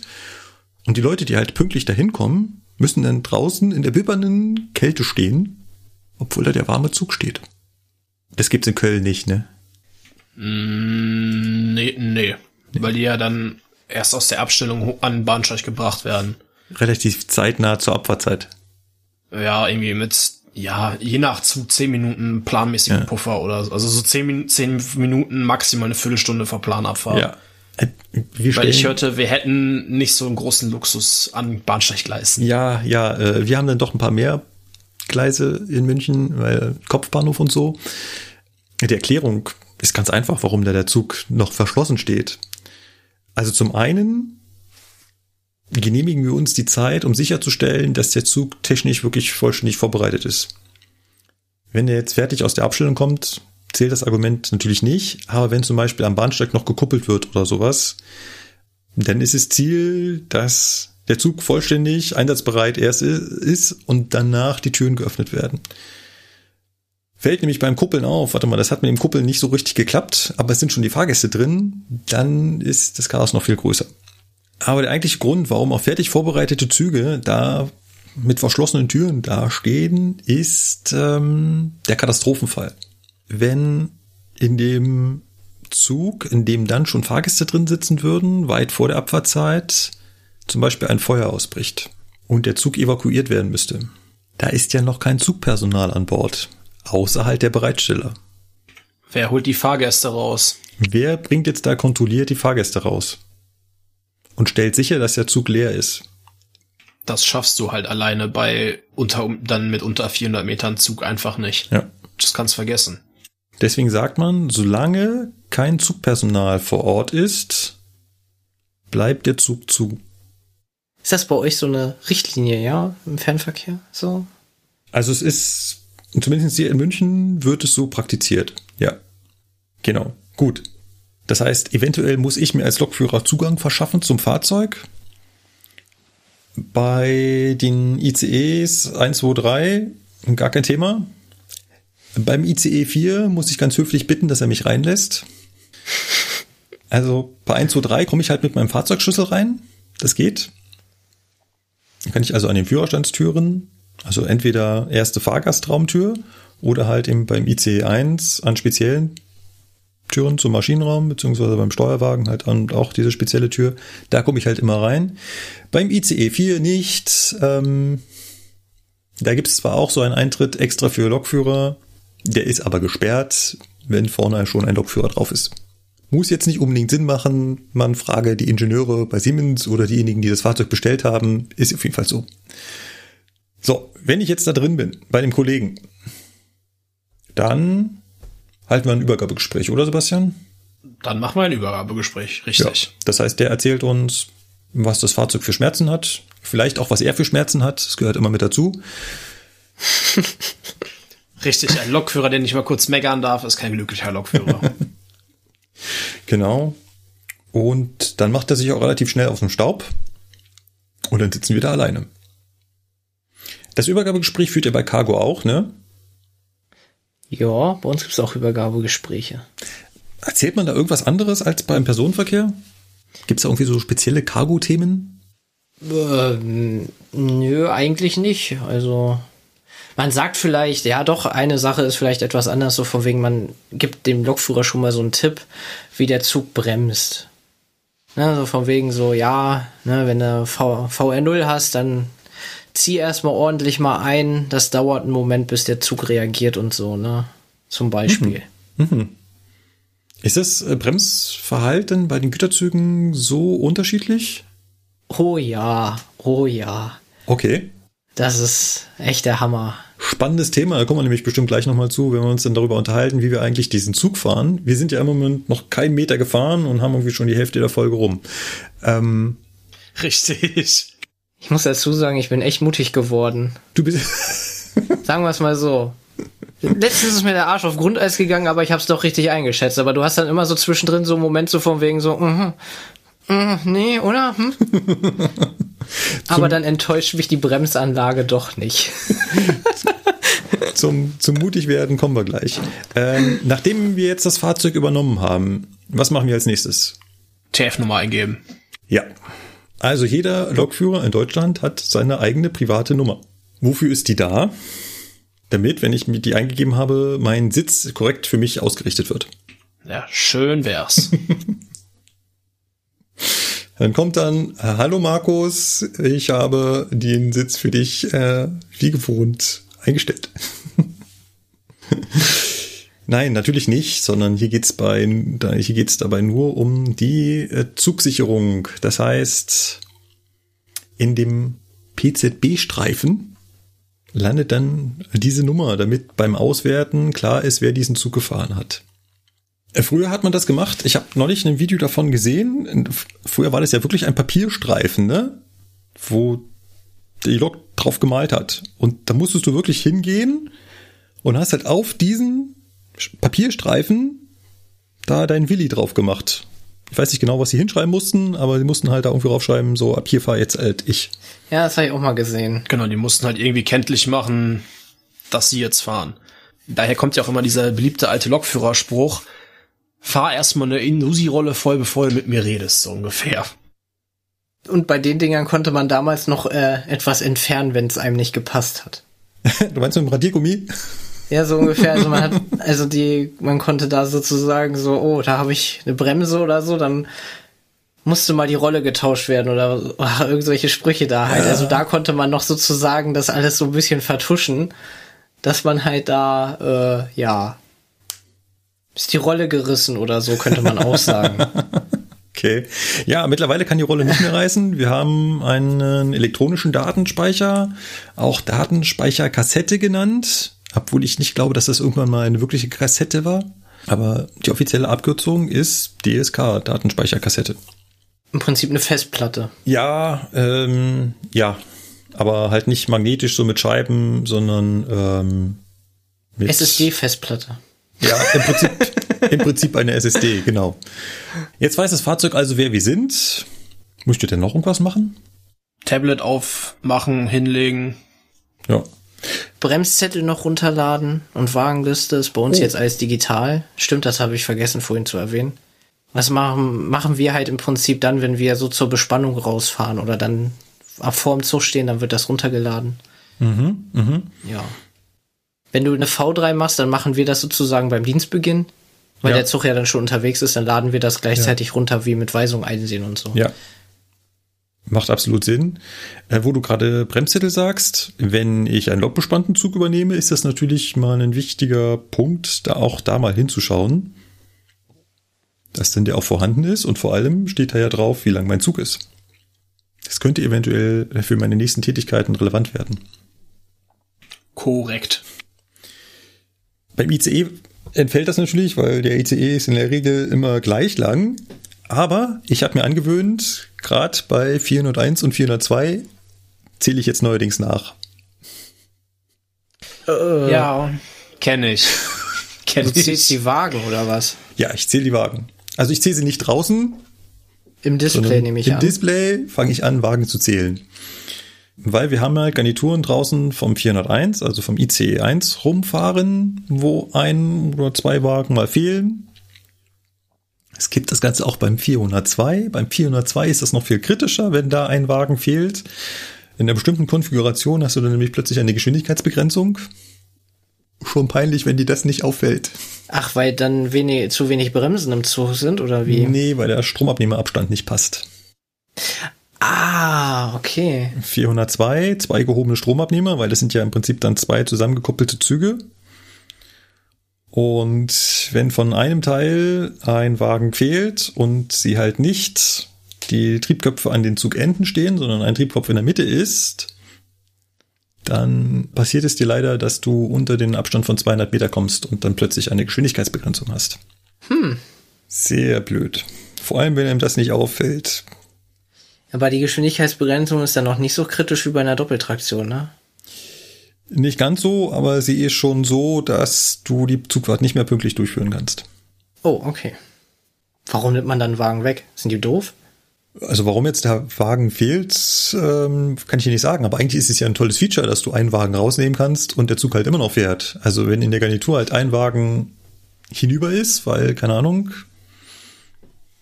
durchgerostete Böden denk dir irgendwas aus, dann kann ich halt einen Wagen rausnehmen und die Garnitur kann immer noch fahren. Ist ja per se nicht falsch. ja, Aber ich okay, muss- gut, das ist. Ja, Aber ich muss halt als Lokführer darauf aufpassen, dass mir das nicht passiert. Und ähm, mir ist es halt schon passiert, dass ich nicht gemerkt habe, dass mein Zug zum Beispiel kürzer war, als er eigentlich, ne? Ich versuche das immer. zack, Oberleitung runtergeholt. Ach Mann. Naja. Ähm, deswegen zähle ich äh, nach. Genau. Und ansonsten macht man sich halt auch so mit dem äh, Zug bekannt. Weiß nicht, äh, Sebastian, wie du das machst, wenn du da so ein, so ein ICE bemannst, aber meistens guckt man dann mal hier in das Display, guckt nochmal die Störung durch. Vielleicht hat ja der Bereitsteller auch was vergessen oder derjenige, der den Zug gebracht hat, dir zu erzählen. Schaust mal im Fahrplan, guckst, dass der Fahrplan an der richtigen Stelle steht. Ja, genau. Ich- Jetzt überlege ich gerade, mache ich sonst noch irgendwas? Nee, eigentlich genau das, was du sagst. Ja, und sich dann natürlich häuslich einrichten, ne? Hausschuhe anziehen. Logisch. Den, Pi Kaffeebecher hinstellen. den Pikachu rausholen. Das mache ich nicht. Das klang so abwertend. Ich komme da, ich, ich komm da gleich rüber. Von meiner Seite nicht, denn ich habe festgestellt, äh, es gibt eine ganze Menge Lokführer, die so ein Maskottchen sich vorne reinstellen. Es wird mehr, habe ich auch das Gefühl. Ja. Ich, hin und wieder sehe ich halt jemanden, der vorne, also ich, ich kann es nicht erkennen in der Geschwindigkeit, wie man aneinander vorbeifährt, aber die haben ganz oft da vorne äh, ein Maskottchen drin stehen. Aber mir ist noch kein gelbes Pikachu entgegengekommen. Nee, wir kommen uns leider tagsüber selten entgegen. Ja. Und so weit nach unten fahre ich noch nicht. Danach zieht man das Pikachu nicht. Außer du blendest einen mit Fernlicht. Äh, Also man wird geblendet vom Fernlicht. So. ja, tagsüber können wir uns eigentlich nirgendwo, äh, du kommst zwar runter nach Würzburg und ich fahre vor. Burgsinn könnte man. Äh, ja, genau. Das ist ähm, aber, da, aber ganz knapp, da muss es echt passen. das muss ein richtig gutes Timing sein. Ja, ansonsten in Würzburg, ja. Und halt hier, wenn ich dann runterfahre über Das wird Ah. interessant. Neustadt an der Aisch. Genau, wenn du dann äh, nach Nürnberg fährst, dann überschneidet sich unser Streckennetz tatsächlich so, dass wir uns da mal begegnen können. Und da bin ich sogar dann auch tagsüber unterwegs. Ne? Also Ja. Das ist auch. Ja. Das ist ja noch die nächste Herausforderung, dass du äh, der Cargo-Sonne frönst. Das stimmt. So. Wenn wir jetzt da stehen, dann können wir uns jetzt wirklich mal darüber unterhalten, was jetzt dazu führt, also was wir alles machen müssen, um den Zug zu fahren. Was macht jetzt der Lokführer da vorne? Ja, also bei uns, beim Fernverkehr, wenn man jetzt nicht gerade auf einem Intercity 2 hockt, wartet man dann, bis das Abfertigungsprozedere beginnt. Nachdem man halt das Tablet, was man da hingelegt hat, dann entsperrt hat, die Unterlagen aufgemacht hat, ne? Also, Entschuldigung, das ist schon wieder, klingt schon wieder viel zu selbstverständlich, ne? Also wir müssen dann das Tablet vor uns hinlegen und äh, da dann die Unterlagen, die wir für die Fahrt brauchen, auch aufrufen. Also wir brauchen die La aufgeschlagen im Tablet, sofern Einträge für die Strecke vorhanden sind. Dann eventuell halt äh, Fahrplananordnungen für Umleitungsstrecken, wenn wir eine Umleitung haben wegen Bauarbeiten. Eventuelle Fahrplanmitteilungen, ne, wenn beispielsweise die Bremsleistung des Zuges aufgrund eines Defekts nicht reicht, dann brauchen wir auch die. Und das müssten wir uns dann angezeigt lassen. Also gerade beim 403 oder 411, wenn die Scheibe durchsichtig ist, nein, der guckt da vorne nicht irgendwelche Zeitungsartikel oder so, der hat auf seinem Tablet, das da liegt, tatsächlich betrieblich relevante Unterlagen. Du musst sogar ab und zu mal drauf rumtatschen. Richtig. Ganz wichtig, das muss während der Fahrt leider Gottes manchmal sein. Ja. Geht gar nicht anders. Ja. Und ansonsten hast du gesagt, äh, warten wir auf das Abfertigungsprozedere, was damit anfängt, dass irgendwann mal der Fahrdienstleiter unserer Abfahrt zustimmen muss. Genau. Ach ja, München ist ja Zug An Anfangsbahnhof. Ich vergaß. Ja, aber auch an allen anderen Bahnhöfen, wenn der Zug ähm, da noch keine, also wenn halt die Ausfahrt noch nicht steht, wie es immer so schön heißt, ähm, sprich das nächste Hauptsignal vor dem Zug nicht irgendeinen Begriff zeigt, mit dem ich fahren könnte, dann stehe ich da und warte darauf, dass es losgehen kann. Und da sind wir schon bei einem Kernthema des Lokführers. Er muss fucking Signale beachten. Richtig. Kommen wir nicht drum herum, er muss alle Signale beachten, die irgendwie ihn betreffen. In jeglichen Kombinationen, in jeglichen Bauarten, in jeglichen Abweichungen. Und alle Systeme, die es da so gibt. Wir haben halt leider nicht den holländischen Luxus, dass wir nur noch ein Signalsystem haben, sondern wir haben fünf. Übrigens, ich wurde berichtigt. Ich war jetzt bei vier. Ja, weil Formsignale gehören zum HV-System. Ja. Das hatte ich, glaube ich, bei der letzten Folge gesagt, ja. Ich überlege gerade. Deswegen darfst Ja. du dich jetzt freuen und sagen, hey, ich hab's doch gesagt. Ich hab's dir doch gesagt. Ja, Mensch. hast du. ähm, ja, also es sind nur vier Signalsysteme. Aber die müssen wir halt alle können, ne? Und mit allen Abweichungen. Und halt auch klar sein, was ist, wenn das Signal nicht das zeigt, was wir erwarten würden. Oder das Signal nicht so aussieht, wie es aussehen soll. Und ähm, tatsächlich ist, sind die Signale an sich nur ein ganz geringer Teil der Ausbildung. Das Modul, es gibt ein einzelnes Modul innerhalb der Ausbildung, wo es sich nur um die Signale geht, wo man sich also mit dem Regelwerk für die Signale, dem sogenannten Signalbuch auseinandersetzt. Und das sind, lass mich nicht lügen, glaube vier Tage oder so. Und es sind um die 100 Signale. Aber tatsächlich ist, sind diese reinen Begrifflichkeiten der Signale, die man alle kennen muss, und zwar mit Kurzbezeichnung, Langbezeichnung, Bedeutung und äh, der, dem Aussehen gar nicht die große Herausforderung, sondern uns muss natürlich auch klar sein, was daraus für betriebliche äh, Folgen hervorgehen. Also wenn ich da jetzt ein äh, HP2 mit Kennziffer äh, 6 am ZS3 sehe, dann muss ich nicht nur wissen, ja okay, ich darf jetzt halt mit 60 km/h ausfahren, sondern ich muss halt auch noch schauen, in welcher Verwendung wird dieses Signal verwendet. Ist es jetzt ein Ausfahrsignal oder ein Zwischensignal, um zu wissen, wie weit muss ich jetzt diese Geschwindigkeit fahren. Und habe ich womöglich noch ein anderes Zusatzsignal dran, wird mir womöglich noch das Verhalten am nächsten Hauptsignal vorangekündigt oder, oder, oder. Ja, mit Bezug auf äh, welche Signalart es ist, guckt man ja auch zusätzlich dann noch auf das äh, Schild, auf die Signalbezeichnung. Daran ist es ja dann abzusehen auch, was es für ein Signaltyp ist.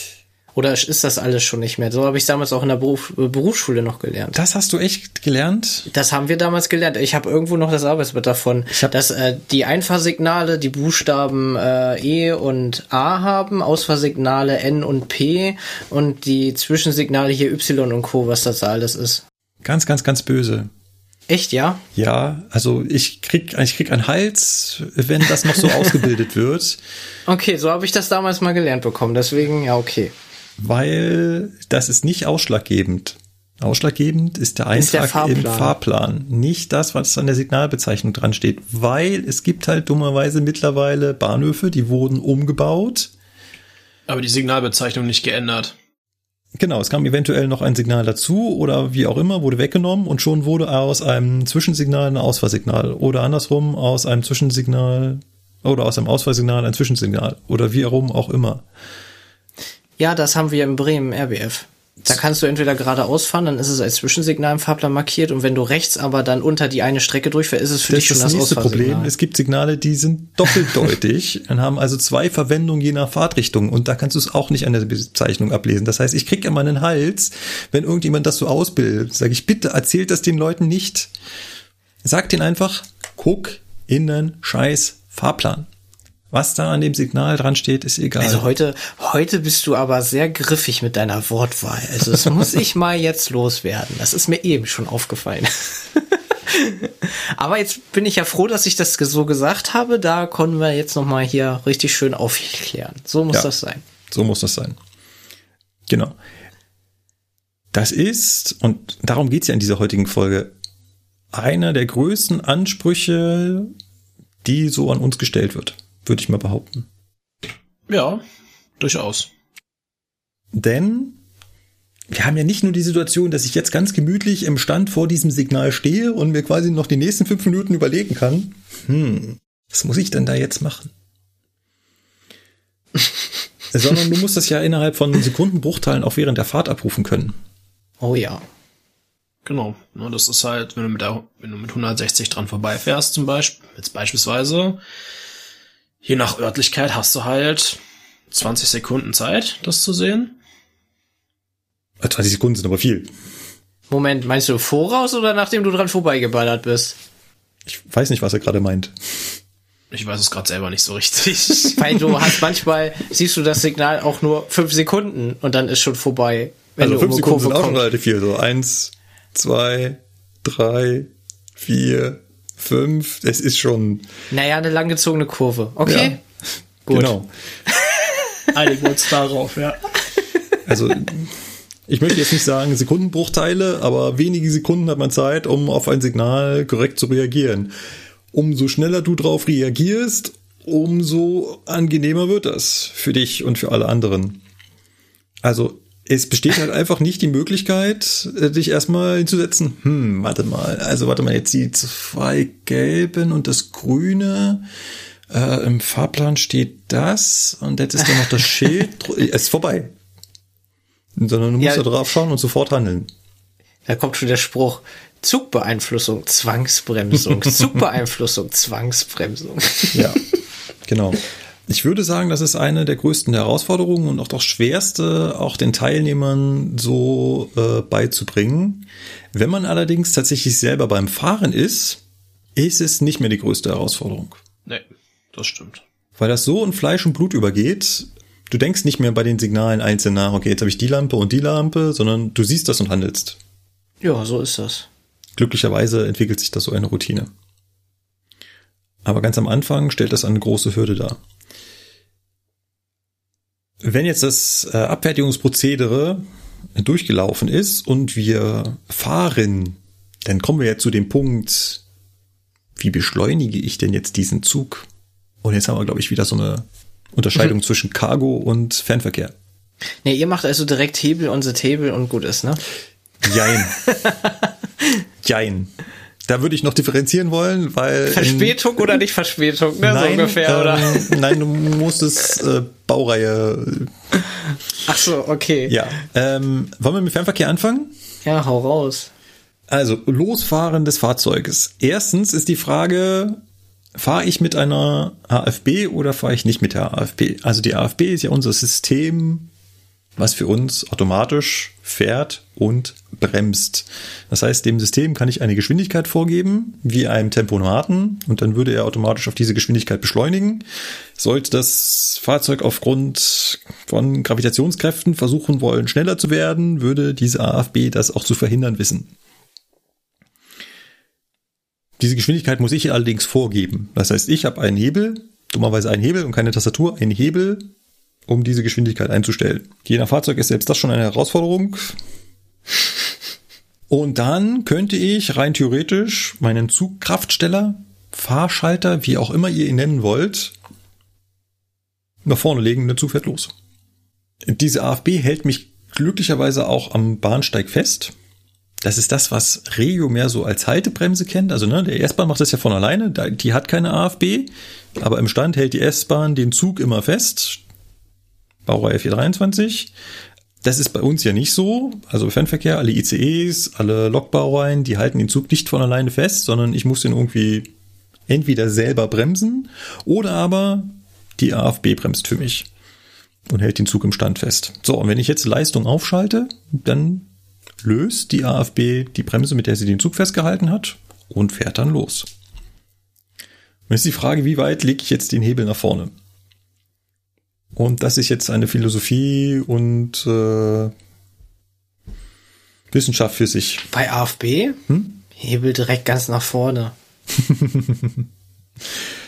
bei, bei Cargo eiert die AFB sonst auch noch rum und so, weißt du, und das kannst du beim Güterverkehr sowieso nicht gebrauchen, weißt du, da, da entweder fährst halt ohne oder du sagst Hebel ganz nach vorne, weil dann macht die AFB da mit den Zugstrecken und hast nicht gesehen, da alles selber ganz gut, ansonsten hast du da. Das wird gleich spannend.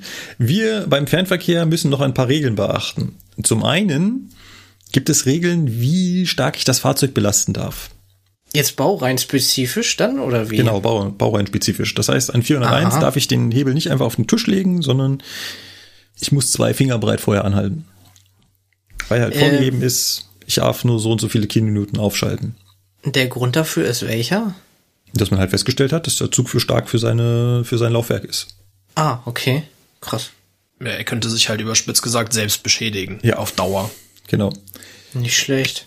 Und dann haben wir noch ein Fahrzeug, Baureihe 412, ICE 4. Sebastian, du hast ihn immer noch nicht, ne? Äh, bei der nächsten Podcast-Aufnahme wahrscheinlich dann schon. Ja. ähm, der macht mit dem Fahrschalter das, was du ihm sagst. Und wenn du den halt auf nach ganz vorne legst, dann jagt er alle Kilowatts, die er kriegen kann, in diesen Fahrmotor und zwar schlagartig. Genau, das, das ist halt der äh, Unterschied beim ICE 4 zu den anderen Baureihen. Der macht das halt direkt. Ja. Alle anderen Baureihen bauen halt langsam ihre Leistung auf. Und das hat dann diesen schönen Effekt, dass der Zug halt relativ gemächlich, auch wenn ich den einfach volle Kanne nach vorne packe, sich in Bewegung setzt. auch in der AFB? Ja, auch in der AFB. Okay. Und wenn ich beim 412 auch mit eingeschalteter AFB den Hebel einfach nach vorne lege, dann ähm, ziehe ich damit jede S-Bahn weg, weil die einfach volle Kanne nach vorne drückt. Sehr unangenehm. Klingt ja richtig geil, Alter. Ja, aber mit Fahrgästen macht man das ja nicht. Muss ich mal gucken, dass ich da mal leer mitfahren kann, irgendwie mal. Ja, das finde ich jetzt spannend, muss ich sagen. Das hätte ich jetzt nicht gedacht. An sich ist es allerdings eine Wissenschaft, wie man jetzt mit diesen Fahrzeugen losfährt. Ich frage mal meinen Fernverkehrskollegen, wie setzt du denn so ein äh, 401-402 in Gang? Naja, erstmal Lüfter antakten. Und dann äh, ja so auf Dreiviertelstellung. Ne, weil zu wenig aufschalten darfst du ja auch nicht, sonst fährt der ja nicht los mit eingeschalteter AFB. Also ja, Hälfte bis Dreiviertel Zugkraft und dann erstmal gemütlich losfahren. Okay, Hälfte bis Dreiviertel Zugkraft. Ja, ich gebe dem nicht direkt quasi alles, was er darf. Hälfte oder Dreiviertel Zugkraft ist ja ein Wort. Jetzt hast du noch gesagt, Lüfter antakten, das ist noch so eine Spezialität. Wenn ihr da draußen als Fahrgäste mal unterwegs seid mit einem 401-ICE 1 könnt ihr mal beobachten, dass kurz bevor der Zug losfährt, nämlich genau in dem Moment, wenn die Türen geschlossen werden, werdet ihr hören, dass die Triebköpfe plötzlich laut werden. Was der Lokführer in dem Moment macht, ist, diesen Fahrschalter schon in die erste Rastierung zu bewegen, damit diese Lüfter hochfahren. Die brauchen nämlich ein paar Sekunden, um hochzufahren und damit wir dann, wenn der Zugführer das Abfahrsignal gibt, sofort uns Bewegung setzen können, starten wir die schon vorher. So, und dann, Sebastian hat gesagt, Hälfte oder Dreiviertel ist ungefähr auch das, was ich mache. Man kann den allerdings auch einfach auf den Tisch legen, also volle Kanne ganz nach vorne. Das geht genauso. Man muss dann halt eben, wie gesagt, dran denken, dass ich den nicht voll belasten darf und ihn danach halt wieder ein Stückchen zurückziehen. Aber damit er erstmal Zugkraft aufbauen kann, kann ich den voll nach vorne legen. Das ist jetzt natürlich auch wieder so ein Stück weit wetterabhängig. Denn wenn ich, wie in den letzten Tagen, hier im Winter, wir nehmen die Folge gerade am 9. Januar auf, wir hatten jetzt so ein bisschen Winterwetter, da ist das natürlich so ein bisschen problematisch, weil rutschige Schiene, Leistung aufschalten, wenn ich das jetzt zu weit mache, dann merkt der Fahrgast das sofort. Und das möchten wir ja nicht als Lokführer. Die Kutscher unter uns, denen ist das egal, aber der Lokführer, der möchte das nicht. Das heißt, hier muss ich wieder umdenken, im Kopf haben, ah, ich muss aufpassen und ihn eventuell ein bisschen sanfter anfahren lassen. Genau.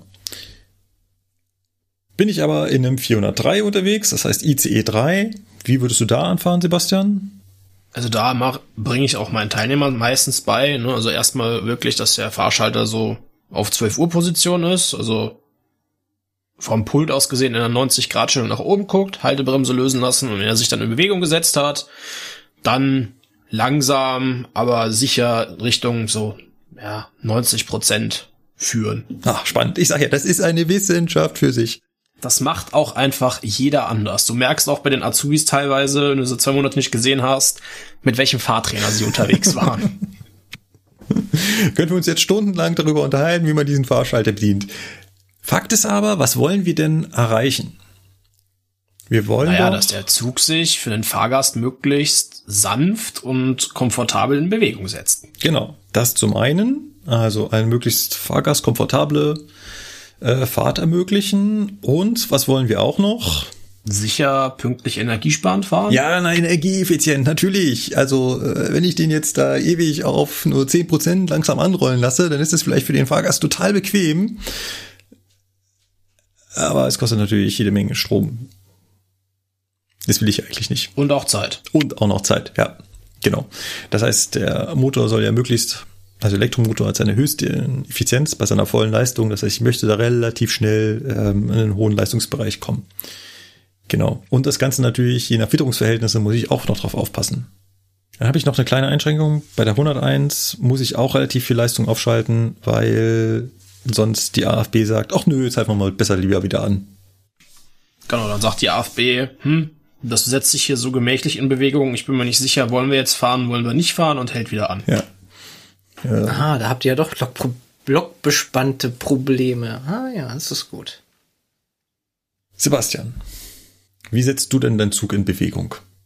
Sehr unterschiedlich. Äh, sprich. LZ, Hebel on Table, Spaß haben. Äh, nein, okay, wir sind ja. nein. ja, wie, ja, wie, wie ich mein Zug. Also äh, Szenario 1, wir haben gutes Wetter. Ne? AFB ist drin, abgelöst. Also der Zug ist schon gefahren. Wir gehen jetzt von dem ersten Szenario aus Zugfahrt. Ich löse einfach den Zug ab. Der kam von woanders her. Ja, wir wollen jetzt einfach nur losfahren. Genau, weil gibt es bei uns nämlich auch nochmal Unterschiede. Oh, okay. Ähm, ja, ja, wir haben da, haha, der Cargo, hallo, ne, bei uns, ne, da musst du viel wissen. Ne? Nein, so schlimm ist auch nicht. Nee, auf jeden Fall habe ich Kollegen abgelöst, ja, Fahrschalter, wenn die AFB eingeschaltet ist, ne, äh, halt auf die Maximalgeschwindigkeit stellen, die zugelassen ist. Und ähm, in der AFB dann halt, also meistens mache ich es so, dass ich sie bei dem ersten Mal in Gang setzen abschalte, um zu gucken, wie die Zugverhältnisse an sich sind. Aber ich bleibe jetzt erstmal bei dem Szenario AFB ist drin. Ähm, einfach Hebel nach vorne bewegen und äh, wirklich auf Anschlag legen. Und dann löst die AFB Haltebremse aus und die Lokomotive baut erstmal so, äh, wie viel sind das? 20 Kilonewton, 50? Irgendwie sowas in dem Dreh erstmal ganz wenig auf und fängt halt an, den Zug sachte zu strecken. Das Was heißt. meinst du mit Zugstrecken? Ähm, dass unsere Kupplungen auf Spannungen gehen. Verstehe ich nicht. Also wir fahren ja mit Puffern und äh, Zughaken. Mhm. Und ähm, es ist ja so, dass die Zughaken, wenn sie gekuppelt werden in Rangierbahnhöfen, immer mit so drei Spindelgänge frei sind und die hängen dann halt durch. Halt wie eine Stromleitung, die runterhängt. Und wenn wir jetzt den Zug in Bewegung setzen, dann ähm, fahren wir, ziehen wir ja vorne sozusagen an und wir spannen dann diese Leitung, sprich sie wird dann halt ähm, horizontal. Also ah, das ist wie wenn ich ein Auto abschleppe und das Abschleppseil reinhänge, dann darf ich jetzt nicht volle Kanne losfahren. Genau, weil sonst äh, reißt du durch diesen großen Kraftaufbau, das, äh, reißt du das Kabel durch. Ja. Und so ist das mit unseren Kuppelgliedern in dem Fall auch. Und äh, der Stoß sozusagen des Anfahrens wird nach hinten ja deutlich höher, weil du ja die Geschwindigkeit auch kontinuierlich erhöhst. Und dadurch hat dann der letzte Wagen, sage ich jetzt mal, einen ganz richtig starken Ruck sozusagen. Und das kann dann teilweise auch schon das ausbedeuten für deine Zugfahrt, obwohl ja. sie noch gar nicht sozusagen angefangen hat. Ja. Äh, Fun Fact, ich hatte mal einen, einen Azubi, der bei mir zum ersten Mal Lok gefahren ist und er sollte dann am Bahnsteig losfahren und schaltete auch so ganz langsam gemächlich Leistung auf. Und ich so, was tust du da? Ja, den Zug strecken. Und ich so, wir haben vier Kuppelstellen. Was meinst du, wie viel du da streckst? Zentimeter. Ja. Genau, also äh, wenn da hinten nur vier Dostos dranhängen, vier Kuppelstellen, alle relativ dicht, also weit zusammengedreht. Wir beim Personenverkehr lassen nur zwei äh, Gewindegänge frei, rechts und links. Ja, äh, da bewegt sich die Lok äh, fünf Zentimeter und dann ist der Rest gestreckt. Da passiert nicht viel. Du hast natürlich viel mehr Kuppelstellen, ne? Und wenn sich jede Kuppelstelle um ein paar Zentimeter äh, bewegt, dann ist das natürlich musst du das im Prinzip so lange machen, bis der letzte Wagen auch gestreckt ist, ne? Ja, im Prinzip schon, genau. Und das macht die AFB halt dann intuitiv sozusagen. Also sie macht es halt relativ lange, bis sie dann, und sie schaltet dann auch nicht sofort hoch, sondern sie fährt die Leistung wirklich dann sachte, kontinuierlich dann bis zu deinem eingestellten Wert, was bei mir halt die volle Leistung dann in dem Fall ist, dann halt hoch. Ne, also die macht das halt richtig schön kontinuierlich sanft. Ja. Ja. Beim, beim Berganfahren zum Beispiel kannst du das nicht gebrauchen. Weil die, also beim Berganfahren grundsätzlich, wenn du das so hast, dass die Lokomotive den Zug nicht mehr halten kann mit der normalen Haltebremse. Also die vier Achsen sozusagen. Und der, du merkst, die AFB bremst sich ja dann, weil die merkt ja dann, oh, wir rollen minus ein V, ein kmh oder so steht dann in dieser Störmeldung, dann bremst die AFB dich natürlich ein und dann hältst du den Zug fest. Nur das Problem ist, die äh, fängt dann halt an, den Zug zu strecken. Und ähm, wenn deine Haltebremse die den Zug nicht halten kann und die AFB dann anfängt mit Zugstrecken mit so minimalen Kilonewton, dann rollst du auch rückwärts und dann kriegst du auch wieder eine Zwangsbremsung, weil du ja rückwärts gerollt bist. Deswegen immer kontinuierlich immer dann AFB aus, selber Zug anbremsen und dann wirklich schon Leistung ausschalten, während der Zug noch löst, sozusagen, dass du ihn auf Spannung hast. Und wenn du merkst, es rollt jetzt, fängt an langsam rückwärts zu rollen, dann nimmst du mehr Leistung auf der Lok, damit du sozusagen das ausgleichst bis du dich dann halt langsam vorwärts bewegt. Also das ist dann auch wieder so ein spezielleres Anfahren, sage ich jetzt mal. Ne? Mal abgesehen davon, dass Strecken auf einer Steigung keinen Sinn macht. Ja, sagt das der AFB. ich wollte gerade sagen, der Zug streckt sich ja selbst. Ja. Ist so. Und vor allem das Schöne ist ja, man sieht das bei vorbeifahrenden Güterzügen, die losfahren und so, habe ich auf Twitter manchmal Posts oder so auch schon mal gesehen, wo die Leute so verwundert waren. Du hast dann teilweise zwischen den Puffern wirklich so bis zu 30 Zentimeter Abstand. Weil das Zuggestänge im Wagen selber ist ja auch noch ein bisschen Ausdehnung und so. Das heißt, du ziehst mhm. ja wirklich da alles auseinander und dann hast du da wirklich richtig fette Abstände zwischen den Puffern, wenn die Züge gerade losfahren. Wenn du jetzt nicht mit AFB losfährst, sondern das selber machst, musst du da wirklich so ganz vorsichtig den Fahrschalter bewegen oder kannst du auch sagen, ja komm hier erstmal 50 Prozent vor und na, 50 Prozent ist schon etwas viel, muss ich sagen. Also da musst du dann mit Gefühl ran. Okay. Ne, weil wenn, weil die Lokomotiven, äh, also das ist dann wie bei eurem 412, ne? Ja. Machst du Hebel nach vorne, macht Lok Gib ihm.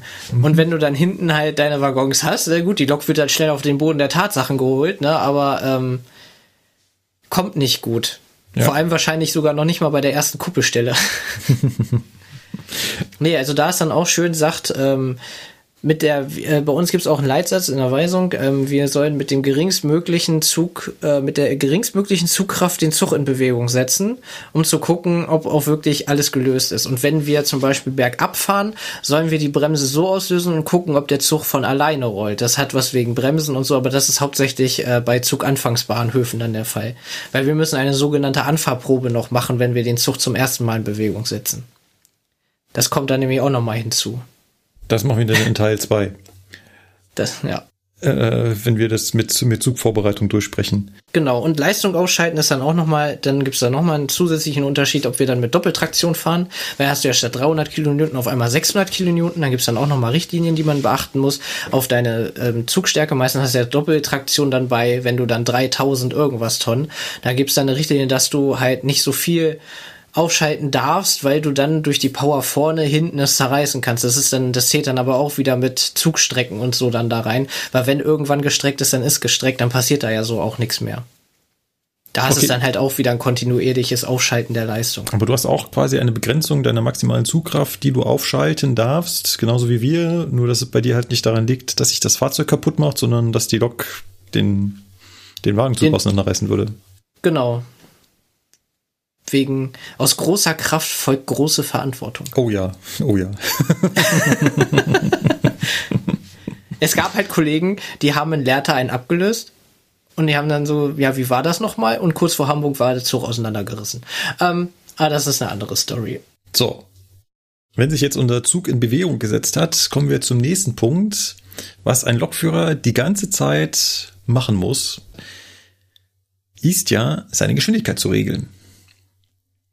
Und ich glaube, das stellt man sich da draußen auch nicht so vor. Da kommen wieder die Unterschiede. Das, ja, ja, genau, da kommen wir jetzt exakt drauf hin. Die Geschwindigkeit ist nicht immer gleich. Die geht ständig hoch und runter. Man glaubt es ja gar nicht. Ach echt, geht die hoch und runter? Ja, also an einer Stelle darf man mal 160 fahren, da kommt 140, 120, 110, 140, Was ist das 150. denn für Geschwindigkeiten? Die kenne ich ja gar nicht. Genau. ähm, das heißt, äh, ich schränke es mal ein, im Personenverkehr haben wir halt ständige Geschwindigkeitswechsel. Und bei diesen Geschwindigkeitswechseln müssen wir halt, also zum, ja, wir müssen ständig abschätzen, muss ich die jetzt ausfahren oder nicht? Denn ein großer Faktor, den wir eben schon mal erwähnt haben, ist halt das energiesparende Fahren. Eine Hauptaufgabe des Lokführers ist es, energiesparend zu fahren. Und es ist leider ein Thema, was viele auch äh, langjährige Lokführer so ein bisschen vernachlässigen. Leider. Denn das ist nicht so wie, naja, ich drehe zu Hause mal eine Energiesparbirne rein oder so. Wir haben halt bei der Eisenbahn enorme Mengen an Energie, die wir da reinstecken. Gigantische Mengen. Und umso größer die gigantische Menge ist, umso mehr wirkt sich natürlich auch kleine prozentuale Einsparung. Also wenn ich mehrere Terawattstunden im Jahr an Energie verbrauche, dann brauche ich nur 0,1 Prozent sparen und habe schon Beträge eingespart. Da kann ich so viele Energiesparbirnen hier reindrehen, wie ich lustig bin und werde das nicht schaffen. Ja. Die Energiemengen, die wir mit so einem Zug verbrauchen, das sind ja tausende Kilowattstunden in einer Fahrt. Ja, also ich glaube, wenn du einmal mit dem ICE 3 von, also mit dem Doppelten von Köln nach Frankfurt über die Schnellfahrstrecke Köln-Rhein-Main fährst, da können wir hier bei uns zu Hause fast zwei, mindestens zwei Jahre lang Strom für verbrauchen. Hm. Da gehen gut Kilowatt drauf. So, und jetzt ist es ein ein Faktor und der ist nicht zu vernachlässigen, der ist riesig. Wenn sich jetzt Sebastian entscheidet, ich fahre jetzt von Köln nach Frankfurt über die Schnellfahrstrecke und schaue mir mal so den Fahrplan an, ich kenne auch den Zug. Wir müssen nicht 300 fahren. Es reichen auch 280. Und dann sagt er, ja, 20 km langsamer. Hm. Das macht schon gut was aus. Das macht sich richtig, richtig bemerkbar. Und das müssen wir bei jedem Geschwindigkeitswechsel als Lokführer beachten, im Hintergrund haben, lohnt sich das? Brauche ich das? Oder ist es nicht viel energieeffizienter, wenn ich jetzt mit dieser Geschwindigkeit weiterfahre? Ich weiß nicht, wie das euch geht. Mich setzt das unter Stress. Echt? Hm. Unter Stress wegen der, wegen des Nachdenkens, ob die Geschwindigkeit reicht oder nicht? Ja.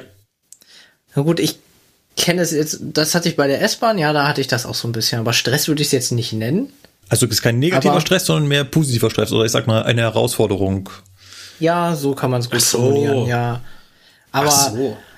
aber bei Cargo so zum Beispiel, da haben wir das ja nicht, das, das Problem. Ähm, ich muss halt ständig schauen, wie viel Fahrzeitreserve habe ich, wo ist mein aktueller Fahrplan und mache ich das jetzt noch mit? Fahre ich das aus oder spaß mir? Mittlerweile ja, haben wir genau. ja glücklicherweise Assistenten, die uns da so ein bisschen helfen, die mal schlecht, mal recht funktionieren ein guter Lokführer ist in der Regel tatsächlich besser als die Assistenten, obwohl sie natürlich eine gute Unterstützung sind. Also jetzt in den Tagen, wo ich gefahren bin, ähm, ich glaube am Mittwoch hatte ich eine ziemlich große Runde, wo auch alles super pünktlich war, wo ich echt viel Energie sparen konnte. Und dann ist es natürlich beruhigend, wenn einem der Computer auch sagt, jo, du hast Fahrzeitreserve, lass mal laufen. Und man sagt, gut, ich weiß nicht, Sebastian, wie ist das bei, bei dir? Wie intensiv beschäftigst du dich damit? Oder sagst du, also wir gehen jetzt mal davon aus, du fährst alleine, nicht mit Teilnehmern. Wie intensiv beschäftigt dich das? Äh, das kommt auf die Strecke an. Also auf der, auf der Köln-Rhein-Main ist es beispielsweise so, da ist mir das relativ egal, was der äh, nette Onkel Zuglaufregelung sich da so zusammen regelt. Da fahre ich halt so, wie ich es mir durch Streckenkunde als gut angeeignet habe. Damit komme ich eigentlich immer relativ gut durch und auch energiesparend gut. So, gemäß Zugnummern-Ausdruck. Also der gibt mir recht, der Zettel. ähm, ja, aber auf anderen Strecken, zumindest wenn der dann halt sagt, ne, hier wegen Zugfolgeregelungskonflikt oder so, da gehe ich da dann schon auch hin und passe mich dementsprechend an. Klar, das auf jeden Fall, wenn ihr also nicht sagt, äh, wegen Fahrzeitreserve langsamer fahren, sondern wegen Zugkonflikten, dann ähm, ist es natürlich das, ja. die perfekte Hilfe. Jetzt interessiert mich aber mal die, die, die Cargo-Sicht. Ihr habt ja keine festgelegten, also ihr habt schon festgelegte Ankunftszeiten, aber eigentlich sind die, müsst ihr die ja nicht einhalten. Oder haltet ihr die ein? Äh, nein, wir halten die nicht ein. Das heißt, du also, versuchst immer so schnell wie möglich durchzukommen, mit voller Leistung, volle Kanne. Genau, bist du der Schnellste, bist du nicht die Behinderung. Das ist so mein Leitspruch. Also ich fahre die Fahrplangeschwindigkeit meistens 100. Und wenn ich 100 fahren darf, fahre ich 100, ne? Das heißt, ein, ein, ein Cargo-Lokführer fährt, außer natürlich er hat irgendwie einen anderen Zug vor sich oder so, fährt er seine Geschwindigkeiten, die er fahren kann, muss, soll, immer aus. Genau, also es gibt Kollegen, die machen das nicht. Meistens bin ich dann dahinter. und äh, ja, ich bin mal bei einem Gastfahrt mitgefahren, da konnte man hinten auf dem Display so ein bisschen beobachten und da waren teilweise so Aktionen mit bei, wo ich mir gedacht habe, das ist doch jetzt nicht sein Ernst. Weil äh, dann kommt man auch so langsam in die Fahrzeiten von, also ne, morgens, wenn dann der Nahverkehr wieder beginnt und so, und dann kann es ganz schnell passieren, dass die dann sagen, wie, du fährst nur 85? Ja, dann geht's mal jetzt erstmal hier an die Seite oder so. Ne? Und Wie ist denn das mit der Ankunftszeit, wenn du halt siehst, du bist jetzt mit Minus unterwegs? Ich weiß, kommt selten vor, bist jetzt mit Minus unterwegs. Wenn du wüsstest. Und sammelst quasi Minusminuten, du darfst mich gleich aufklären, und sammelst quasi Minusminuten, kannst, also, bringt es dann was, Energie zu sparen? Oder sagst du, nee, wenn ich den mit minus 60 äh, in Würzburg abgebe, ist das auch super? Mm, das ist, nee, da, da das ist nicht so prall. Wenn es ein Ablöserzug ist, also wo du auf Personal angewiesen bist, dann zur Ablösung, da ist das mit dem Minus dann nicht so geil. Also manchmal kann man das abschätzen, so, wenn du so eine Schicht hast nach Kassel oder so, dann weißt du, ah, das ist ein Kollege, der kommt aus Würzburg, der freut sich, wenn er den Zug eher hat, weil der dann Feierabend macht, sozusagen, ne? Mhm. Aber meistens ist es halt so, musst dann gucken, wenn der Ablöser nicht da ist, dann kann es halt passieren, dass du in Orkshausen zum Beispiel mit Schnellfahrstrecke, weil ich minus 60 habe, dann wird man da mal eine Stunde an der Seite genommen, weil der Ablöser noch nicht da ist. Ne? Gibt es auch den Fall, dass wenn man halt mit Minus unterwegs ist, ich weiß, es kommt selten vor, äh, dass man als Ablöser angerufen schon vorher, also weiß was ich, zu Dienstbeginn oder so angerufen wird oder schon vor Dienstbeginn, du äh, komm mal bitte früher, dein Zug ist mit Minus irgendwas unterwegs? Das soll wohl in den südlicheren Gefilden der Fall sein, aber bei uns wird das nicht gemacht, nein. Ah, okay. So, und Geschwindigkeitswechsel kennst du im Prinzip gar nicht, außer du hast mal eine Einfahrt in den Bahnhof. Ja, ich fahre in Seetze los. Mit 40 raus, 80 zwischen ähm, halt bei Ahlem, Linden. Da könnte man kurzzeitig 100, aber das lohnt sich nicht, weil man nach drei Kilometern wieder mit 80 runterfährt nach Völfel. Also im Prinzip also fährst musst du, du diese halt Entscheidung auch mal treffen. Hör mal hin. Also, also dass sich ein Geschwindigkeitswechsel nicht lohnt. Ach so, ja, genau. Das ist dann zum Beispiel auch das energiesparende Fahren. Nee, dann fährst du halt von Seeze dann 40, 80 bis Wülfel und dann, je nachdem, ist ja egal, ob du jetzt Schnellfahrstrecke oder NS ist, und dann ähm, 100. Bis Göttingen Einfahrsignal 80, wenn du da Durchfahrt hast. Äh, Göttingen raus, dann halt nach anschließender Weichenbereich wieder 100. Dann fährst du hoch nach ähm, Eichenberg, dort ist einmal kurz 90 dann hast du rein theoretisch wieder 100, aber durch äh, Steigung beziehungsweise Gefälle meistens ähm, invers dargestellt 95 oder sowas wegen Bremsweg und hast du nicht mhm. gesehen, weil es bergab geht. Also dein Fahrplan abweichende Geschwindigkeit von der Streckengeschwindigkeit. Genau, aber du hörst es ja, es ist zum Beispiel Hannover-Göttingen 100 Kilometer 100, ne? Außer da ist eine La zwischen, sage ich jetzt mal, oder sowas. Ne? Das ist nochmal was anderes. Aber so jetzt im Regelfall sitze ich mich da hin mache dann die AFB auf 100 in Laatzen und dann bremse ich kurz ein bisschen elektrisch vor Göttingen und fahre dann damit 80 durch. Da sind wir jetzt genau bei dem Punkt. Wenn ich jetzt äh, als Fahrgast hinter dir sitzen würde und beobachten würde, was du da tust, jetzt würdest du da 100 Kilometer mit verschränkten Armen da sitzen und aus Fenster, aus Fenster starren. Nee, ich, ich lehne mich vielleicht mal ein bisschen nach links, dann mal nach rechts. Müsste man mal ein Zeitraffer-Video aufnehmen. Auf jeden Fall. Das wäre vielleicht mal ganz witzig. Aber im Prinzip ja. Ja, ihr hattet doch damals die Weisung bekommen, dass man nicht ornanieren darf, ne? Wegen den Glasscheiben in dem Bau rein bei euch, ne? Das Problem haben wir nicht das war, war jetzt aber Spaß. Das kam da, aber ihr kennt diese Weisung, die immer zum 1. April da mal verschickt wurde, ne? Ja, ja, ja, ich glaube, da war ich was. Ich fand die witzig. Ich fand die witzig, ey. Das war richtig gut. In Fahrzeugen, wo der Fahrgast hinter dir mit einer Glasscheibe ist, das Ornanieren während der Fahrt untersagt. Ich fand das geil. Äh, müssen wir ein, ein Explicit an diese Sendung machen? Könnte passieren, ja. ja. Ähm, aber ich finde das war Spaß, ne? Ja, also, ich, ich, ich, ja, ich weiß. Ich finde das faszinierend, weil das ist bei uns nicht so. Also ich mache dann Fahrwegbeobachtung, ne, kurz gesagt. Ja. Also ne, nach Signalen gucken, bisschen auf die Oberleitung achten, überlegen, ob man ein Tier überfährt und das meldet oder so, ja. Und überlegen, was man am nächsten Tag zum Mittagessen macht. Das Tier. Oder erzählen über. Nein, war Spaß. Das ist ja dann Wilderei. Nein, nein, sowas macht man auch Oh Mann, ey, das ist dann vor allem nicht mehr genießbar. nicht. Hast du gleich als Gulasch. ja. Aber mit dem Fell ist bestimmt Makaber, eklig. sehr nee. makaber. Das ist typischer Cargo-Humor. Sorry. Aber tatsächlich äh, ist es beim Fernverkehr und auch bei Regio habe ich das anders in Erinnerung. Bei Regio ja sowieso mit den ganzen Haltepunkten und so. Da Ja. bist du ja Du bist ja ständig Fahren. anfahren, anhalten, anfahren, anhalten. Also vor allem anfahren, hochbeschleunigen, wie wir es vorhin beschrieben haben, immer optimal, so dass der Fahrgast möglichst das nicht mitbekommt, dass ich eine schlüpfrige Schiene habe, ich aber trotzdem energieeffizient beschleunige. Dann den Punkt suchen, wo ich dann wieder anhalten muss. Die richtige Geschwindigkeit, wie weit lohnt es sich überhaupt aufzuschalten, im Abgleich mit dem Fahrplan, wie viel Fahrzeitreserve und so weiter habe ich. Genau das gleiche bei der S-Bahn. Beim Fernverkehr ist es nicht ganz so schlimm, weil die Halteabstände deutlich weiter sind. Aber im Prinzip ähnlich, hätte ich jetzt fast gesagt. Ne? Nur Aber im halt. Prinzip ähnlich, ja, aber vor allem, weil du halt viele Geschwindigkeitswechsel hast, weil du halt ein schnelles Fahrzeug und ein halbwegs schnell beschleunigendes Fahrzeug hast und natürlich ganz viele Geschwindigkeitswechsel so auch mitmachen kannst. Also wenn mal für zwei Kilometer du 20 km schneller fahren kannst, dann kannst du überlegen, das zu tun oder kannst es halt auch lassen. Aber wenn du es lässt, musst dir halt klar sein, dass du die entsprechende Fahrzeitreserve hast. Jo. Richtig. Das gehört dann auch wieder zur Streckenkunde, ne? dass du weißt, ich könnte das jetzt machen, aber äh, ich brauch's nicht, weil das reicht auch so. Ja. Ist das eigentlich ein schlechtes Oben, wenn man am Bahnsteig steht mit Verspätung und ein Fahrgast in Hannover einsteigt und der fährt ja täglich mit dem Zug und dann den, Kol- äh, den Kollegen Lokführer, in dem Fall mich, sieht und beim Vorbeigehen während des Einsteigens so, so, so nebenbei so sagt, ah, sehr schön, wir kommen pünktlich in Paderborn an?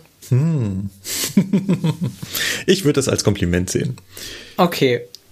Ich Gut, war da ich nicht, auch so ich sehen, war ja. da nicht energieorientiert und äh, äh, das waren Zeiten da, oh, oh, Ja, ja. äh, waren spannende Zeiten, wenn man so Ja, zurückblickt. war cool. Die, die Hörner stößt man sich immer woanders ab. Richtig. Ich würde an dieser Stelle mal einen Break machen wollen und das Hauptthema tatsächlich in einen zweiten Teil. Vor allem, wie lange, wie, wir sind schon übelst lange auch dabei, ne? Ja, deswegen machen wir an dieser Stelle mal ein Break und setzen das Thema, was macht der Lokführer vorne beim nächsten Mal fort. Na gut, würde ich sagen, dann starten wir mal schnell rüber ins nächste Thema. Und zwar hat der liebe Sebastian uns eine Geschichte mitgebracht. Sebastian, dann erzähl uns doch mal, was du uns erzählen möchtest. Oh Gott, was war das denn? Genau. Und zwar, Frage an euch. Habt ihr schon mal was vom Eurotrain gehört? Nope. Ja, ja, doch, gehört schon mal, aber hab da jetzt nichts vor Augen mehr. War, war das der, der quer durch Europa gefahren ist hier? Jetzt, ich meine, es hatte diese rote Tails, war, hatte damit was zu tun, oder? Nee, so Oder eine Aktion oder vertue ich im mich letzten Jahr. Nein, ich weiß es nicht. Nee, das war das von letztem Jahr, das war der Connecting Europe Express. Das war wieder was anderes. aber- das war der CE. Aber das hat was mit Europa zu tun. Und nachdem wir ja in der letzten Geschichte so ein bisschen äh, über den großen Teich tatsächlich gefahren sind, also ne, im Schiff und danach dann auf der anderen Seite äh, durch die Weltgeschichte. Anmerkung, das war meine Geschichte. Was ist deine Geschichte? Entschuldigung. ja, aber in der, in der, ich hatte es nicht mehr auf dem Schirm, wer es war, aber in der letzten Geschichte sind wir jedenfalls mit dem ICE äh, in den USA durch die Lande gefahren. Na, und ja, sowas ähnliches hatte man seinerzeit nochmal, ja, was heißt geplant, ne? Aber es gab ein Konsortium. Na, und Konsortien sind ja immer irgendwelche lustigen Zusammenschlüsse von mehreren Firmen. Und dann gab es das Konsortium Eurotrain. Eine Frage. Es handelt sich aber nicht um den Modellbahnladen Eurotrain. Ne? Daher kenne ich den Begriff. Nein, es hat nichts mit der Modelleisenbahn zu tun. Okay. Genau, es hat tatsächlich gar nichts mit der Modelleisenbahn zu tun, sondern äh, Ende der 90er Jahre begab es sich, dass Taiwan äh, ein Hochgeschwindigkeitsnetz bauen wollte oder eine Hochgeschwindigkeitsstrecke bauen lassen wollte. Betonung liegt auf bauen lassen wollte. Ne? Ziel und Zweck der Aktion war es, dass man hergeht, sagt, hey, wir sind Taiwan, wir hätten gerne eine Schnellfahrstrecke mit Zügen, liebe Industrie, baut das. Baut Züge, baut Strecke, betreibt das für Zeitraum X und im Anschluss, wenn dieser definierte Zeitraum abgelaufen ist, gehört das alles uns. Und bis dahin bezahlen wir euch dafür. Das war die Ausgangslage. Ja, und dann haben sich Siemens und Alstom, damals noch mit TH geschrieben, äh, mal zusammengesetzt, gesagt so, hey, wie schaut's denn aus, da in Fernost? Wollen wir uns da mal drauf bewerben? Hat man gesagt, jo, machen wir mal. Gab noch einen, noch einen zweiten Bewerber, das war dann auch ein Konsortium, da war dann unter anderem die ganze Technologie von der Firma, die den Shinkansen herstellt, inbegriffen. Gut, also Siemens und Alstom haben sich geeinigt, ey, wir bewerben uns da mit einem gemeinsamen Projekt. Und dieses Projekt bekam dann den schnittigen Namen Eurotrain. Was war jetzt der Eurotrain? Na, ich äh, pack euch dann auch gleich noch mal ein Bild in, dem, in die so, damit ihr jetzt mal eine Vorstellung habt, wovon reden, redet der Onkel hier eigentlich die ganze Zeit.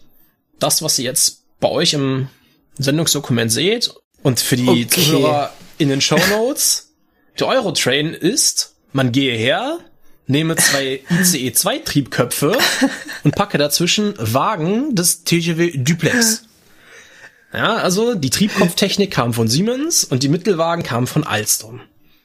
Man musste das Ganze ein bisschen aneinander anpassen. Echt? Weil, weil unser ICE hat eine Mittelpufferkupplung, ne, so ein bisschen wie eine so eine Scharfenbergkupplung und die TGWs sind tatsächlich zwischen den Triebköpfen und den Wagen ganz herkömmlich mit einer UIC Standardkupplung verbunden. Heißt, Schraubenkupplung mit Puffern, wenn ich das richtig im Kopf habe. Aber haben die nicht Jakobsdrehgestelle? In der Mitte ja. Aber an den Enden nicht. Ach so, die Enden Am Ende nicht. haben die TGWs. Ah, okay. Genau, an den jeweiligen Endwagen außen ist ein klassisches zweiachsiges Drehgestell. Darauf folgt dann der Triebkopf. Ne? Also deswegen konnte man das überhaupt kombinieren, weil ja auch der TGW technisch mit Triebköpfen arbeitet. Ja, und dann musste man das Ganze natürlich noch so ein bisschen aneinander anpassen. Zum einen, Markus wird das was sagen, ne? die ICE-Triebköpfe oder auch der Steuerwagen beim 402, die unterhalten sich über Lichtwellenleiter. Mhm. Das haben die TGW-Mittelwagen in der Form nicht. Also musste man da noch irgendwie eine Lichtwellenleiter-Leitung verlegen. Also hat man dann über diese Mittelwagen oder mittendurch, so genau habe ich das jetzt hier nicht rauslesen können, vom einen Triebkopf über den kompletten Mittelwagenpark zum anderen eine Lichtwellenleiterleitung verlegt damit sich die beiden Triebköpfe irgendwie untereinander unterhalten können. Und dann hat man zusätzlich noch, da die, dieser Wagenpark nicht so sonderlich lang war, eine Dachleitung verlegt. Beziehungsweise die haben sie ja schon, ne, weil beim TGW, wie auch beim Thales, ist ja immer nur ein Triebkopf aufgebügelt. Also hat man dann die Triebköpfe von dem, die beiden ICE-2-Triebköpfe auch so umgerüstet, dass jeweils ein, der ein andere über diese Dachleitung versorgt werden kann. Ne, für die Zahlen-Nerds unter den Zuhörern, das waren die Triebköpfe 402, 042 und 046. Die fahren auch beide noch. Ja, und dazwischen waren acht TGW-Mittelwagen. Genau. Ne, also aufs Dach hat man dann draufgeknallt, zwei Lichtwellenleiter und zwei 110 Volt Leitungen für die Triebköpfe. Und jetzt musste man irgendwie noch, auch was den Strom angeht, die Mittelwagen an die Triebköpfe irgendwie anpassen. Weil bei uns auf der Zugsammelschiene in, im 402 Markus sind wie viel Volt drauf? Trommelwirbel? 1000. Richtig. Und zwar Wechselstrom. Ja. Ja. Und die TGW-Mittelwagen versorgen sich aber mit Gleichstrom. Also musste man noch irgendwo in einen der Mittelwagen einen Gleichrichter reinknallen, damit die Versorgung überhaupt funktioniert. In einen der Mittelwagen einen Gleichrichter, aber da musste dahin irgendwie die Hochspannung hinkommen. Wie haben Sie das denn gemacht? Das ist korrekt. Das äh, ist nicht überliefert. Also ich habe, du findest leider tatsächlich kein, nicht wirklich viel Informationen zu diesem Euro-Train. Fakt ist halt, sie mussten da irgendwo mit einem Gleichrichter hantieren. In welchen der Mittelwagen sie das eingebaut haben, habe ich jetzt nicht rausgefunden. Also wenn da jemand noch mehr zu hat, bitte gerne irgendwie ins Feedback. Genau, EP-Leitung, also EP-Steuerung hat auch nicht funktioniert. Das Ding konnte also rein über die althergebrachte pneumatische Bremssteuerung hantieren. Und der ist tatsächlich auch gefahren. Also man hat da nicht nur irgendwas Lustiges zusammengepackt und sich dachte, ja, schön, ne? Sondern man hat damit auch äh, Versuchsfahrten gemacht. Mehrere. Also der ist einmal in Göttingen dann vorgestellt worden, hat man gesagt, hier, ne, das ist jetzt unser Eurotrain, damit bewerben wir uns. Der ist dann zwischen Hannover und Göttingen 316 km/h gefahren, dieser Zug. Ne, Im Regelbetrieb mit komplett grüner Welle. Und damit hat man wohl damals auch so ein bisschen den Regelbetrieb auseinander, also zerschossen, weil, hm, ne, wenn grüne Welle, dann muss ja die Strecke frei sein und das hat alles ein bisschen aufgehalten. Genau, dann hat man noch ein paar Tests, weitere Tests gemacht, etc. pp. Zusätzliche Überwachungsausrüstung eingebaut vom äh, Versuchsamt. Und im Anschluss wurden dann zwischen München und Würzburg und auf den Schnellfahrstrecken Messfahrten und Hochtastfahrten gemacht. Na, also man hat dabei dann im Endeffekt 310 kmh wieder auch bei den Probefahrten erreicht. Jedenfalls, man hat das fröhlich erprobt, nur dabei ist es dann auch geblieben, weil dann gab es wohl politische Verwicklungen und äh, aufgrund dieser politischen Verwicklungen ist dann das europäische Konsortium ausgeschieden. Also die wurden dann bei der Vergabe nicht weiter berücksichtigt. Die ganze Vergabe des taiwanesischen Netzes erging dann an die Konkurrenz, ne? hier mit, wie hieß die Firma? Mitsu, Miutsu, also der Firma, die den Shinkansen produziert. Die haben dann damals die, den Zuschlag bekommen und die Züge gefertigt. Lustigerweise ist trotzdem äh, vieles der Baustandards und der Zugsicherungsstandards in Taiwan trotzdem sehr europäisch ange angehaucht. Also man hat beispielsweise einen größeren Tunnelquerschnitt gebaut, als eigentlich in Asien oder in Japan auch üblich, oder beim Shinkansen stärkere Brücken. Also so einiges ist da schon sehr auf Europa ausgelegt gewesen in der Konzeption. Und dann hat man dann auch genauso dahin gebaut. Und wie das ganze äh, Projekt in Taiwan mit der Hochgeschwindigkeit dann an Start ging, hat man damals äh, sogar französische und deutsche Lokführer da gehabt, um erstmal in den Betrieb zu starten und die dann nach und nach durch taiwanesische, sagt man, heißt das taiwanesische? Also Klingt durch gut. Lokführer aus Taiwan selber ersetzt. Genau. Leider war das die einzige großartige Zusammenarbeit zwischen Alstom und Siemens, die man da mal im Hochgeschwindigkeitssektor geschafft hat, ne, weil sonst konkurrieren die beiden ja mit ihren jeweiligen Plattformen immer so ein bisschen gegeneinander. Man versuchte dann damals mal quasi auf Eurotrain aufbauend vielleicht einen europaweit einheitlichen Zug zu schaffen, einfach um die Kosten für alle Beteiligten zu senken. Nur konnte man sich da halt leider dann auch nie mal auf einen genauen Standard einigen, deswegen ist da dann auch nie was draus geworden. Also wie steht so schön hier in dem Artikel jetzt drin, also es gab 10.000 Detailfragen, aber bei 500 konnte man sich dann nicht abschließend zu einem Kompromiss durchringen und damit wurde dann das High, dieser High-Speed Train Europe, also quasi der Nachfolger, den man angedacht hatte, auch beerdigt. Ja. Und das wäre mein Ausflug zum Eurotrain. Da gibt's auch noch einen ganzen Krimi- und Rechtsstreit mit Strafzahlungen drum. Genau.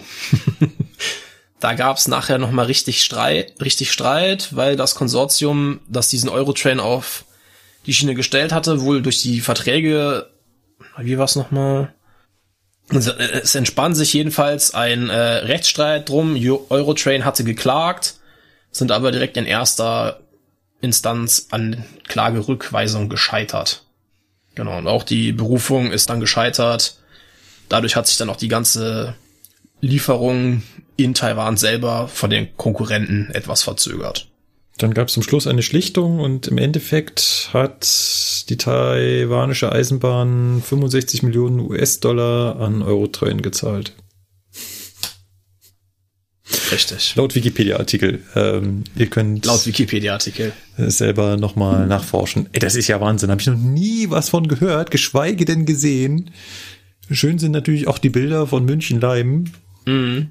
Der Zug wurde ja in, in, in München zusammengebastelt. Genau. Faszinierend. Ja, also du, du musst dir halt mal reintun, allein was das für ein Aufwand war. Erst diese Triebköpfe extra nach Krefeld zu fahren, die da umzubauen, dann haben die von Alstom diese ganzen Wagen nach La Rochelle gekarrt, was an der Atlantikküste ist, um es dann in München zusammenzubasteln. Ich will gar nicht wissen, was allein dies, das Ganze schon gekostet hat. Ja, ist der Hammer. Also hättest du mir das so gezeigt, hätte ich gesagt, Photoshop. ja. da konnte jemand gut mit Photoshop Na- umgehen. Ja. Dachte ich, wie ich das das erste Mal gesehen habe, auch, aber das gab's tatsächlich. Ist der Hammer. Ich finde, das Ding ist irgendwie, sieht voll urig aus, aber auch voll geil. Das sieht halt ungewohnt aus. Da ist der Doppelstock ICE, den ich schon seit Jahren erwarte. Ja, ja.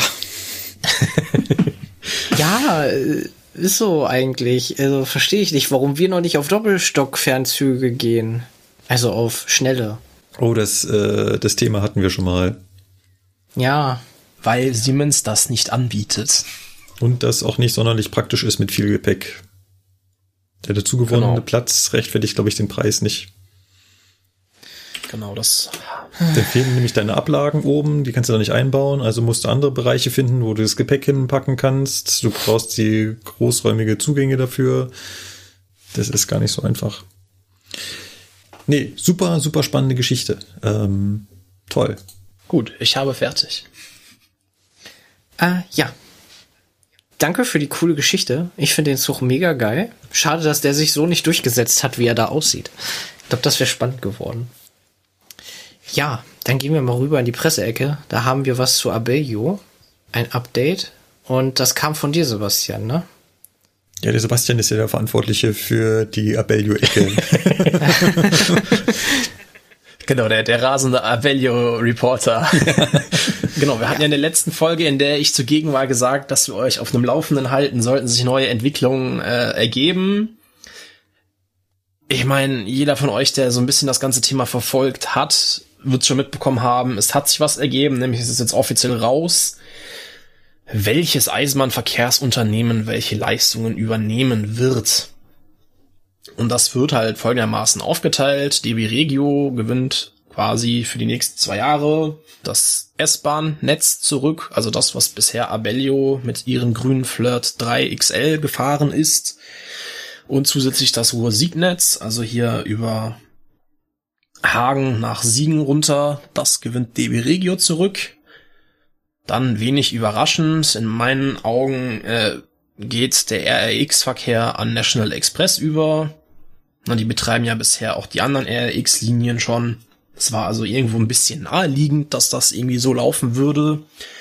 Und ähm, ja, die Vias hat zugeschlagen. Die bekommen die Linie S7 und das Niederrheinnetz. Hier Richtung, was ist es, Emmerich und dann weiter nach Arnheim. Das meine ich dann nach der Grenze. Ach Gott, bin ich in Geografie mittlerweile schlecht.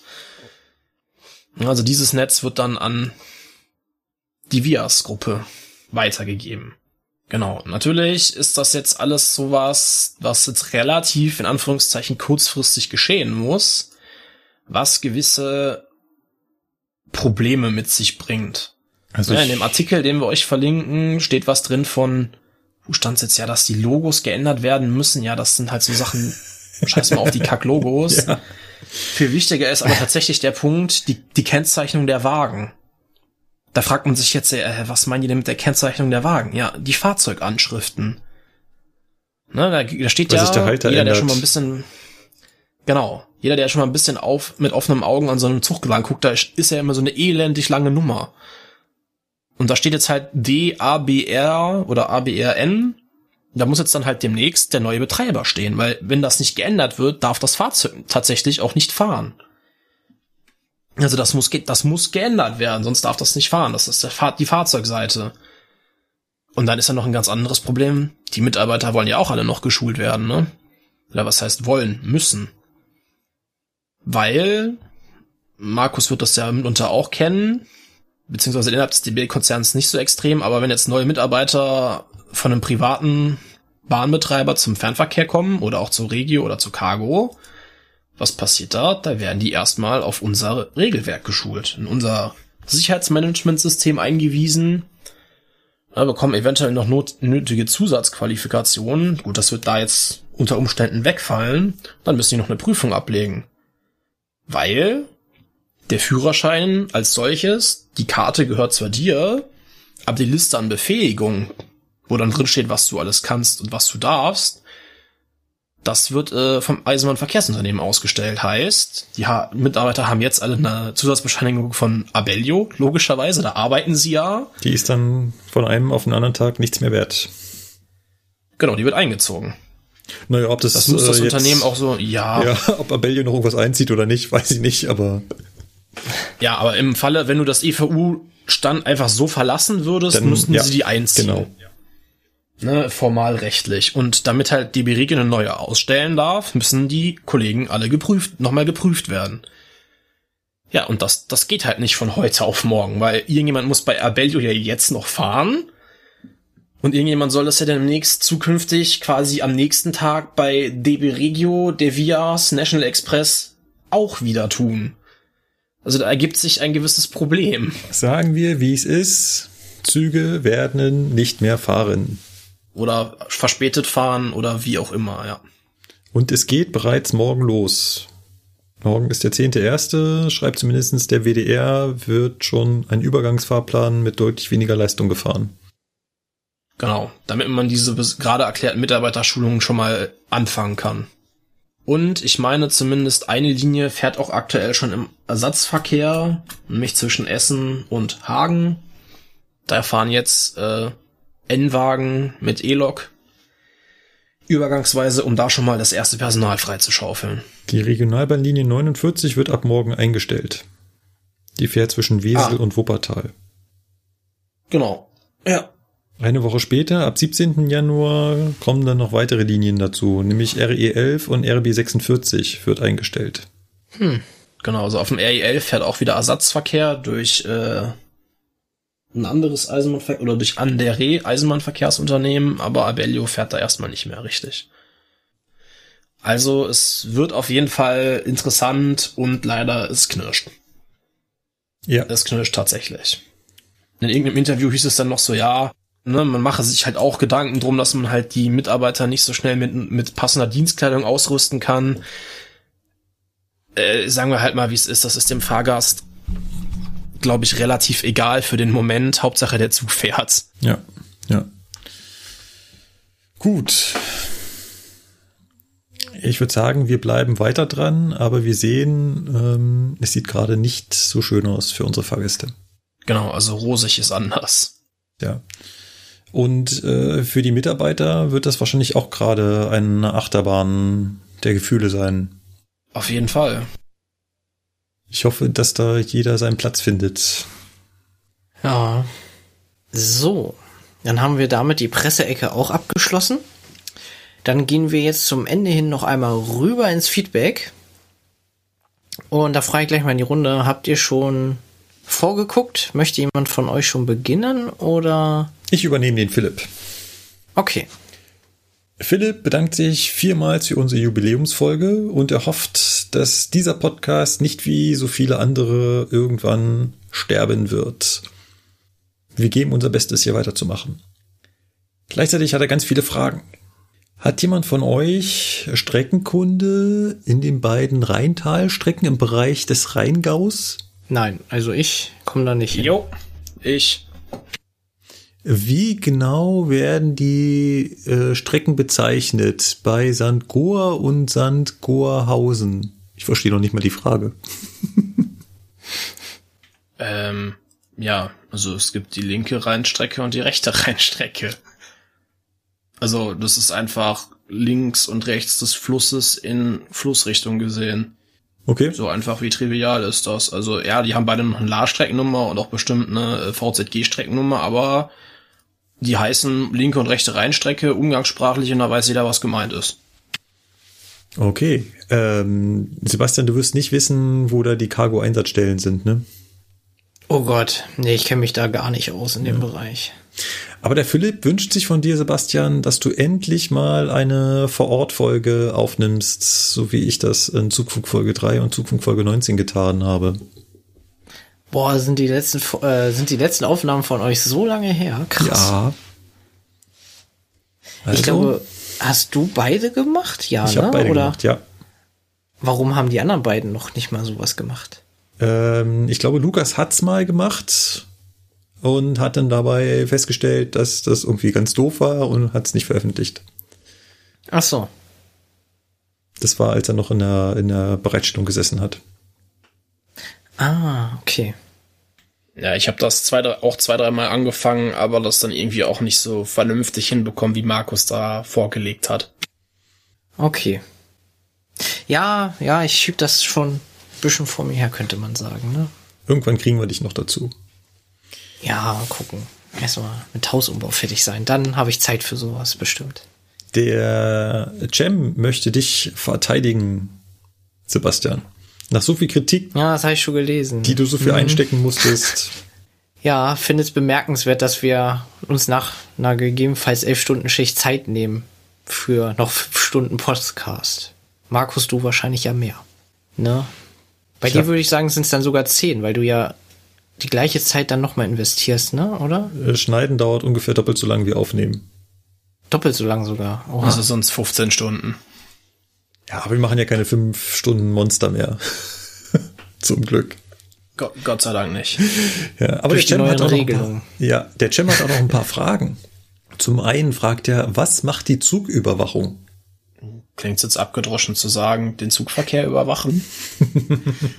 Nein, also die Zugüberwachung, das ist so ein Sammelbegriff. Ne? Tatsächlich, da sitzen halt Zugdisponenten, die ihre zuständige oder ihre zugeteilten Strecken überwachen. Deswegen Zugüberwachung. Und was macht der Zugdisponent jetzt? Der guckt halt beispielsweise, wenn jetzt da ein verspäteter ICE kommt, wie kriege ich den möglichst konfliktfrei durch meinen Streckenabschnitt manövriert, weil er ist ja nicht mehr in seiner planmäßigen Trasse, heißt, irgendwo werden Konflikte entstehen. Das, vereinfacht ausgedrückt, macht die Zugüberwachung. Die koordinieren den Zugverkehr, also die treffen die dispositiven Entscheidungen, die draußen von den Veranstaltern umgesetzt werden sollen. Er hat mich neulich angerufen und hat mich gefragt, wie viel Verspätung kriegst du noch bis, weiß ich nicht, Wiesberg oder was es war, raus? Oh.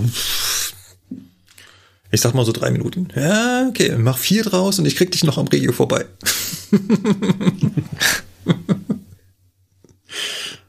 Genau. Das ist dann auch die, der Zugdisponent. Genau. Äh, der Cem ist äh, in der Nähe von Köln, deswegen hier eine Frage an die Kölner, an einem äh, Werk von Siemens Mobility von Siemens Mobility vorbeigefahren in Dortmund Ewing. Da standen 407. Jetzt fragt er sich, was der da wohl gemacht haben könnte. Ja, da gibt's äh, verschiedene Möglichkeiten. Also, ohne da jetzt zu sehr äh, betriebliche Interna raushauen zu wollen, vielleicht Wartung, vielleicht irgendwas anderes. Also das ist ja jetzt kein reines RX-Werk da in Dortmund-Ewing, sondern Siemens wartet da primär die Fahrzeuge vom RX, aber du kannst dich da auch als Eisenbahnverkehrsunternehmen einkaufen. Ne? Und wenn irgendwas am 407 wär, wäre, kann es sein, dass die sagen, komm, wir fahren das Ding zu Siemens, die haben gerade Kapazitäten frei, den zu reparieren. Mal abgesehen davon wird der Zug vielleicht auch noch in der Gewährleistung sein. Richtig. Je Und- nach Bauteil. Ja. Ähm, wo wir schon bei der Wartung sind, wisst ihr Kölner, wo der Flixtrain gewartet wird? Keine Ahnung, ehrlich gesagt, wo die ihre Vertragswerkstatt haben. Oder Werkstätten. Also es gibt wohl irgendwie in Aachen, Talbot heißen die, die machen relativ viel. Denen gehören auch die grünen Wagen. Also die haben die alle umgebaut bei Talbot Service. Kann sein, dass die auch die Wartung machen, aber ehrlich gesagt, I don't have any Ahnung. Ähm, fahren die bei euch in den Betriebsbahnhof runter? Ja, Ja. die wenden da und stehen Ja. da auch nachts abgestellt teilweise. Stehen sie bei uns auch. Also Vorstellgruppe Süd steht jetzt auch immer der Flixtrain und wird dann da reingeschoben. Genau. Und letzte Frage vom Cem. Warum habe ich den Intercity 2? Der fährt doch gar nicht nach München. Doch, er fährt nach München. Es geht ein Umlauf, der fährt bis München. Aber ich habe den damals bekommen, nicht als Lokführer, sondern als Ausbilder, um äh, eventuell da unterstützen zu können. Haben wir aber nicht, haben mit dem nichts gemacht und mittlerweile traue ich mich an das Fahrzeug auch nicht mehr ran. Wo ich mir neulich gesagt wurde, dass ich da auch gar nicht mehr ran darf, weil da Software-Updates drauf sind und da müsste ich eine Delta-Schulung kriegen. Oh. Okay. Ja, die Software von Fahrzeugen ändert sich und dann muss man halt eventuell da sich äh, nochmal neu einlesen. Das war jetzt hier, ich habe es ja kurz angedeutet, beim ETR 610-Rabe 503 genauso. Der hatte zum Fahrplanwechsel auch eine Neuerung reinbekommen und dann mussten wir auch eine Delta-Schulung machen. Sonst äh, wäre mir das Fahrzeug abhanden gekommen. Hm. Für die Insider, die sind jetzt auf Baseline 3 geupdatet. Dann schieße ich mal mit dem Tom hier mal dazwischen. Und zwar meint er, dass wir uns mal über den Konzeptzug mit Sauna lustig gemacht haben. Ja. Er gibt an, dass es vor Jahren im Regelbetrieb schon einen Saunazug gab und der Saunameister, AK Schaffner, bei Ausfall der Klimaanlage das Wasser zum Selbstaufguss in kleinen Plastikflaschen äh, verteilt hat.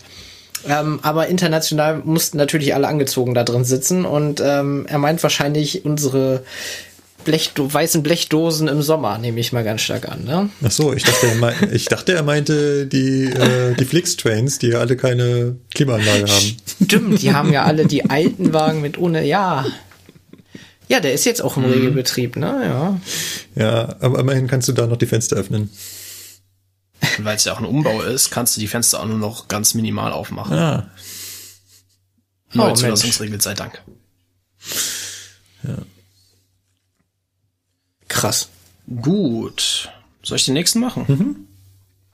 Dann hat uns der Moritz geschrieben, auch auf Folge 51. Das war während der Streiks. Und da hat er gefragt, wenn die GDL-Lokführer streiken, fahren denn dann die EVG-Lokführer weiter? Dazu ein ganz kurzes und klares Ja tun sie. Wurden sie auch explizit von der EVG angehalten, bitte beteiligt euch nicht an dem Streik der GDL-Lokführer.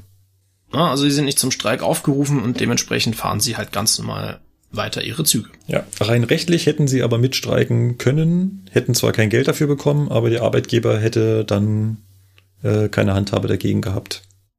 Genau. Ähm, der Julian schreibt uns, er bedankt sich äh, für das Interview aus Folge 51, Stichwort Thyristor. Das war echt ein hörenswertes Hauptthema. Vielen Dank dafür. Er findet unsere Stories aus der Ausbildung gegenüber den Azubis gar nicht unfair. Ganz im Gegenteil merkt man uns wohl an, dass wir da viel Verständnis und Einfühlungsvermögen mitbringen. Ich gebe mein Bestes. Wahrscheinlich werden meine Teilnehmer anderes berichten.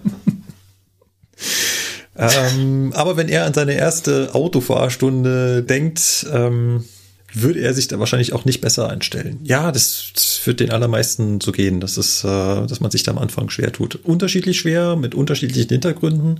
Ich kann auch nicht genau erklären, warum, äh, warum das so ist. Ich hatte jetzt erst wieder eine Gruppe, da waren Leute dabei, die haben sich dermaßen angestellt dabei, es ging gar nicht. Und aus derselben Gruppe waren dann Leute dabei, die da gefahren sind, als wenn es das einfachste der Welt wäre.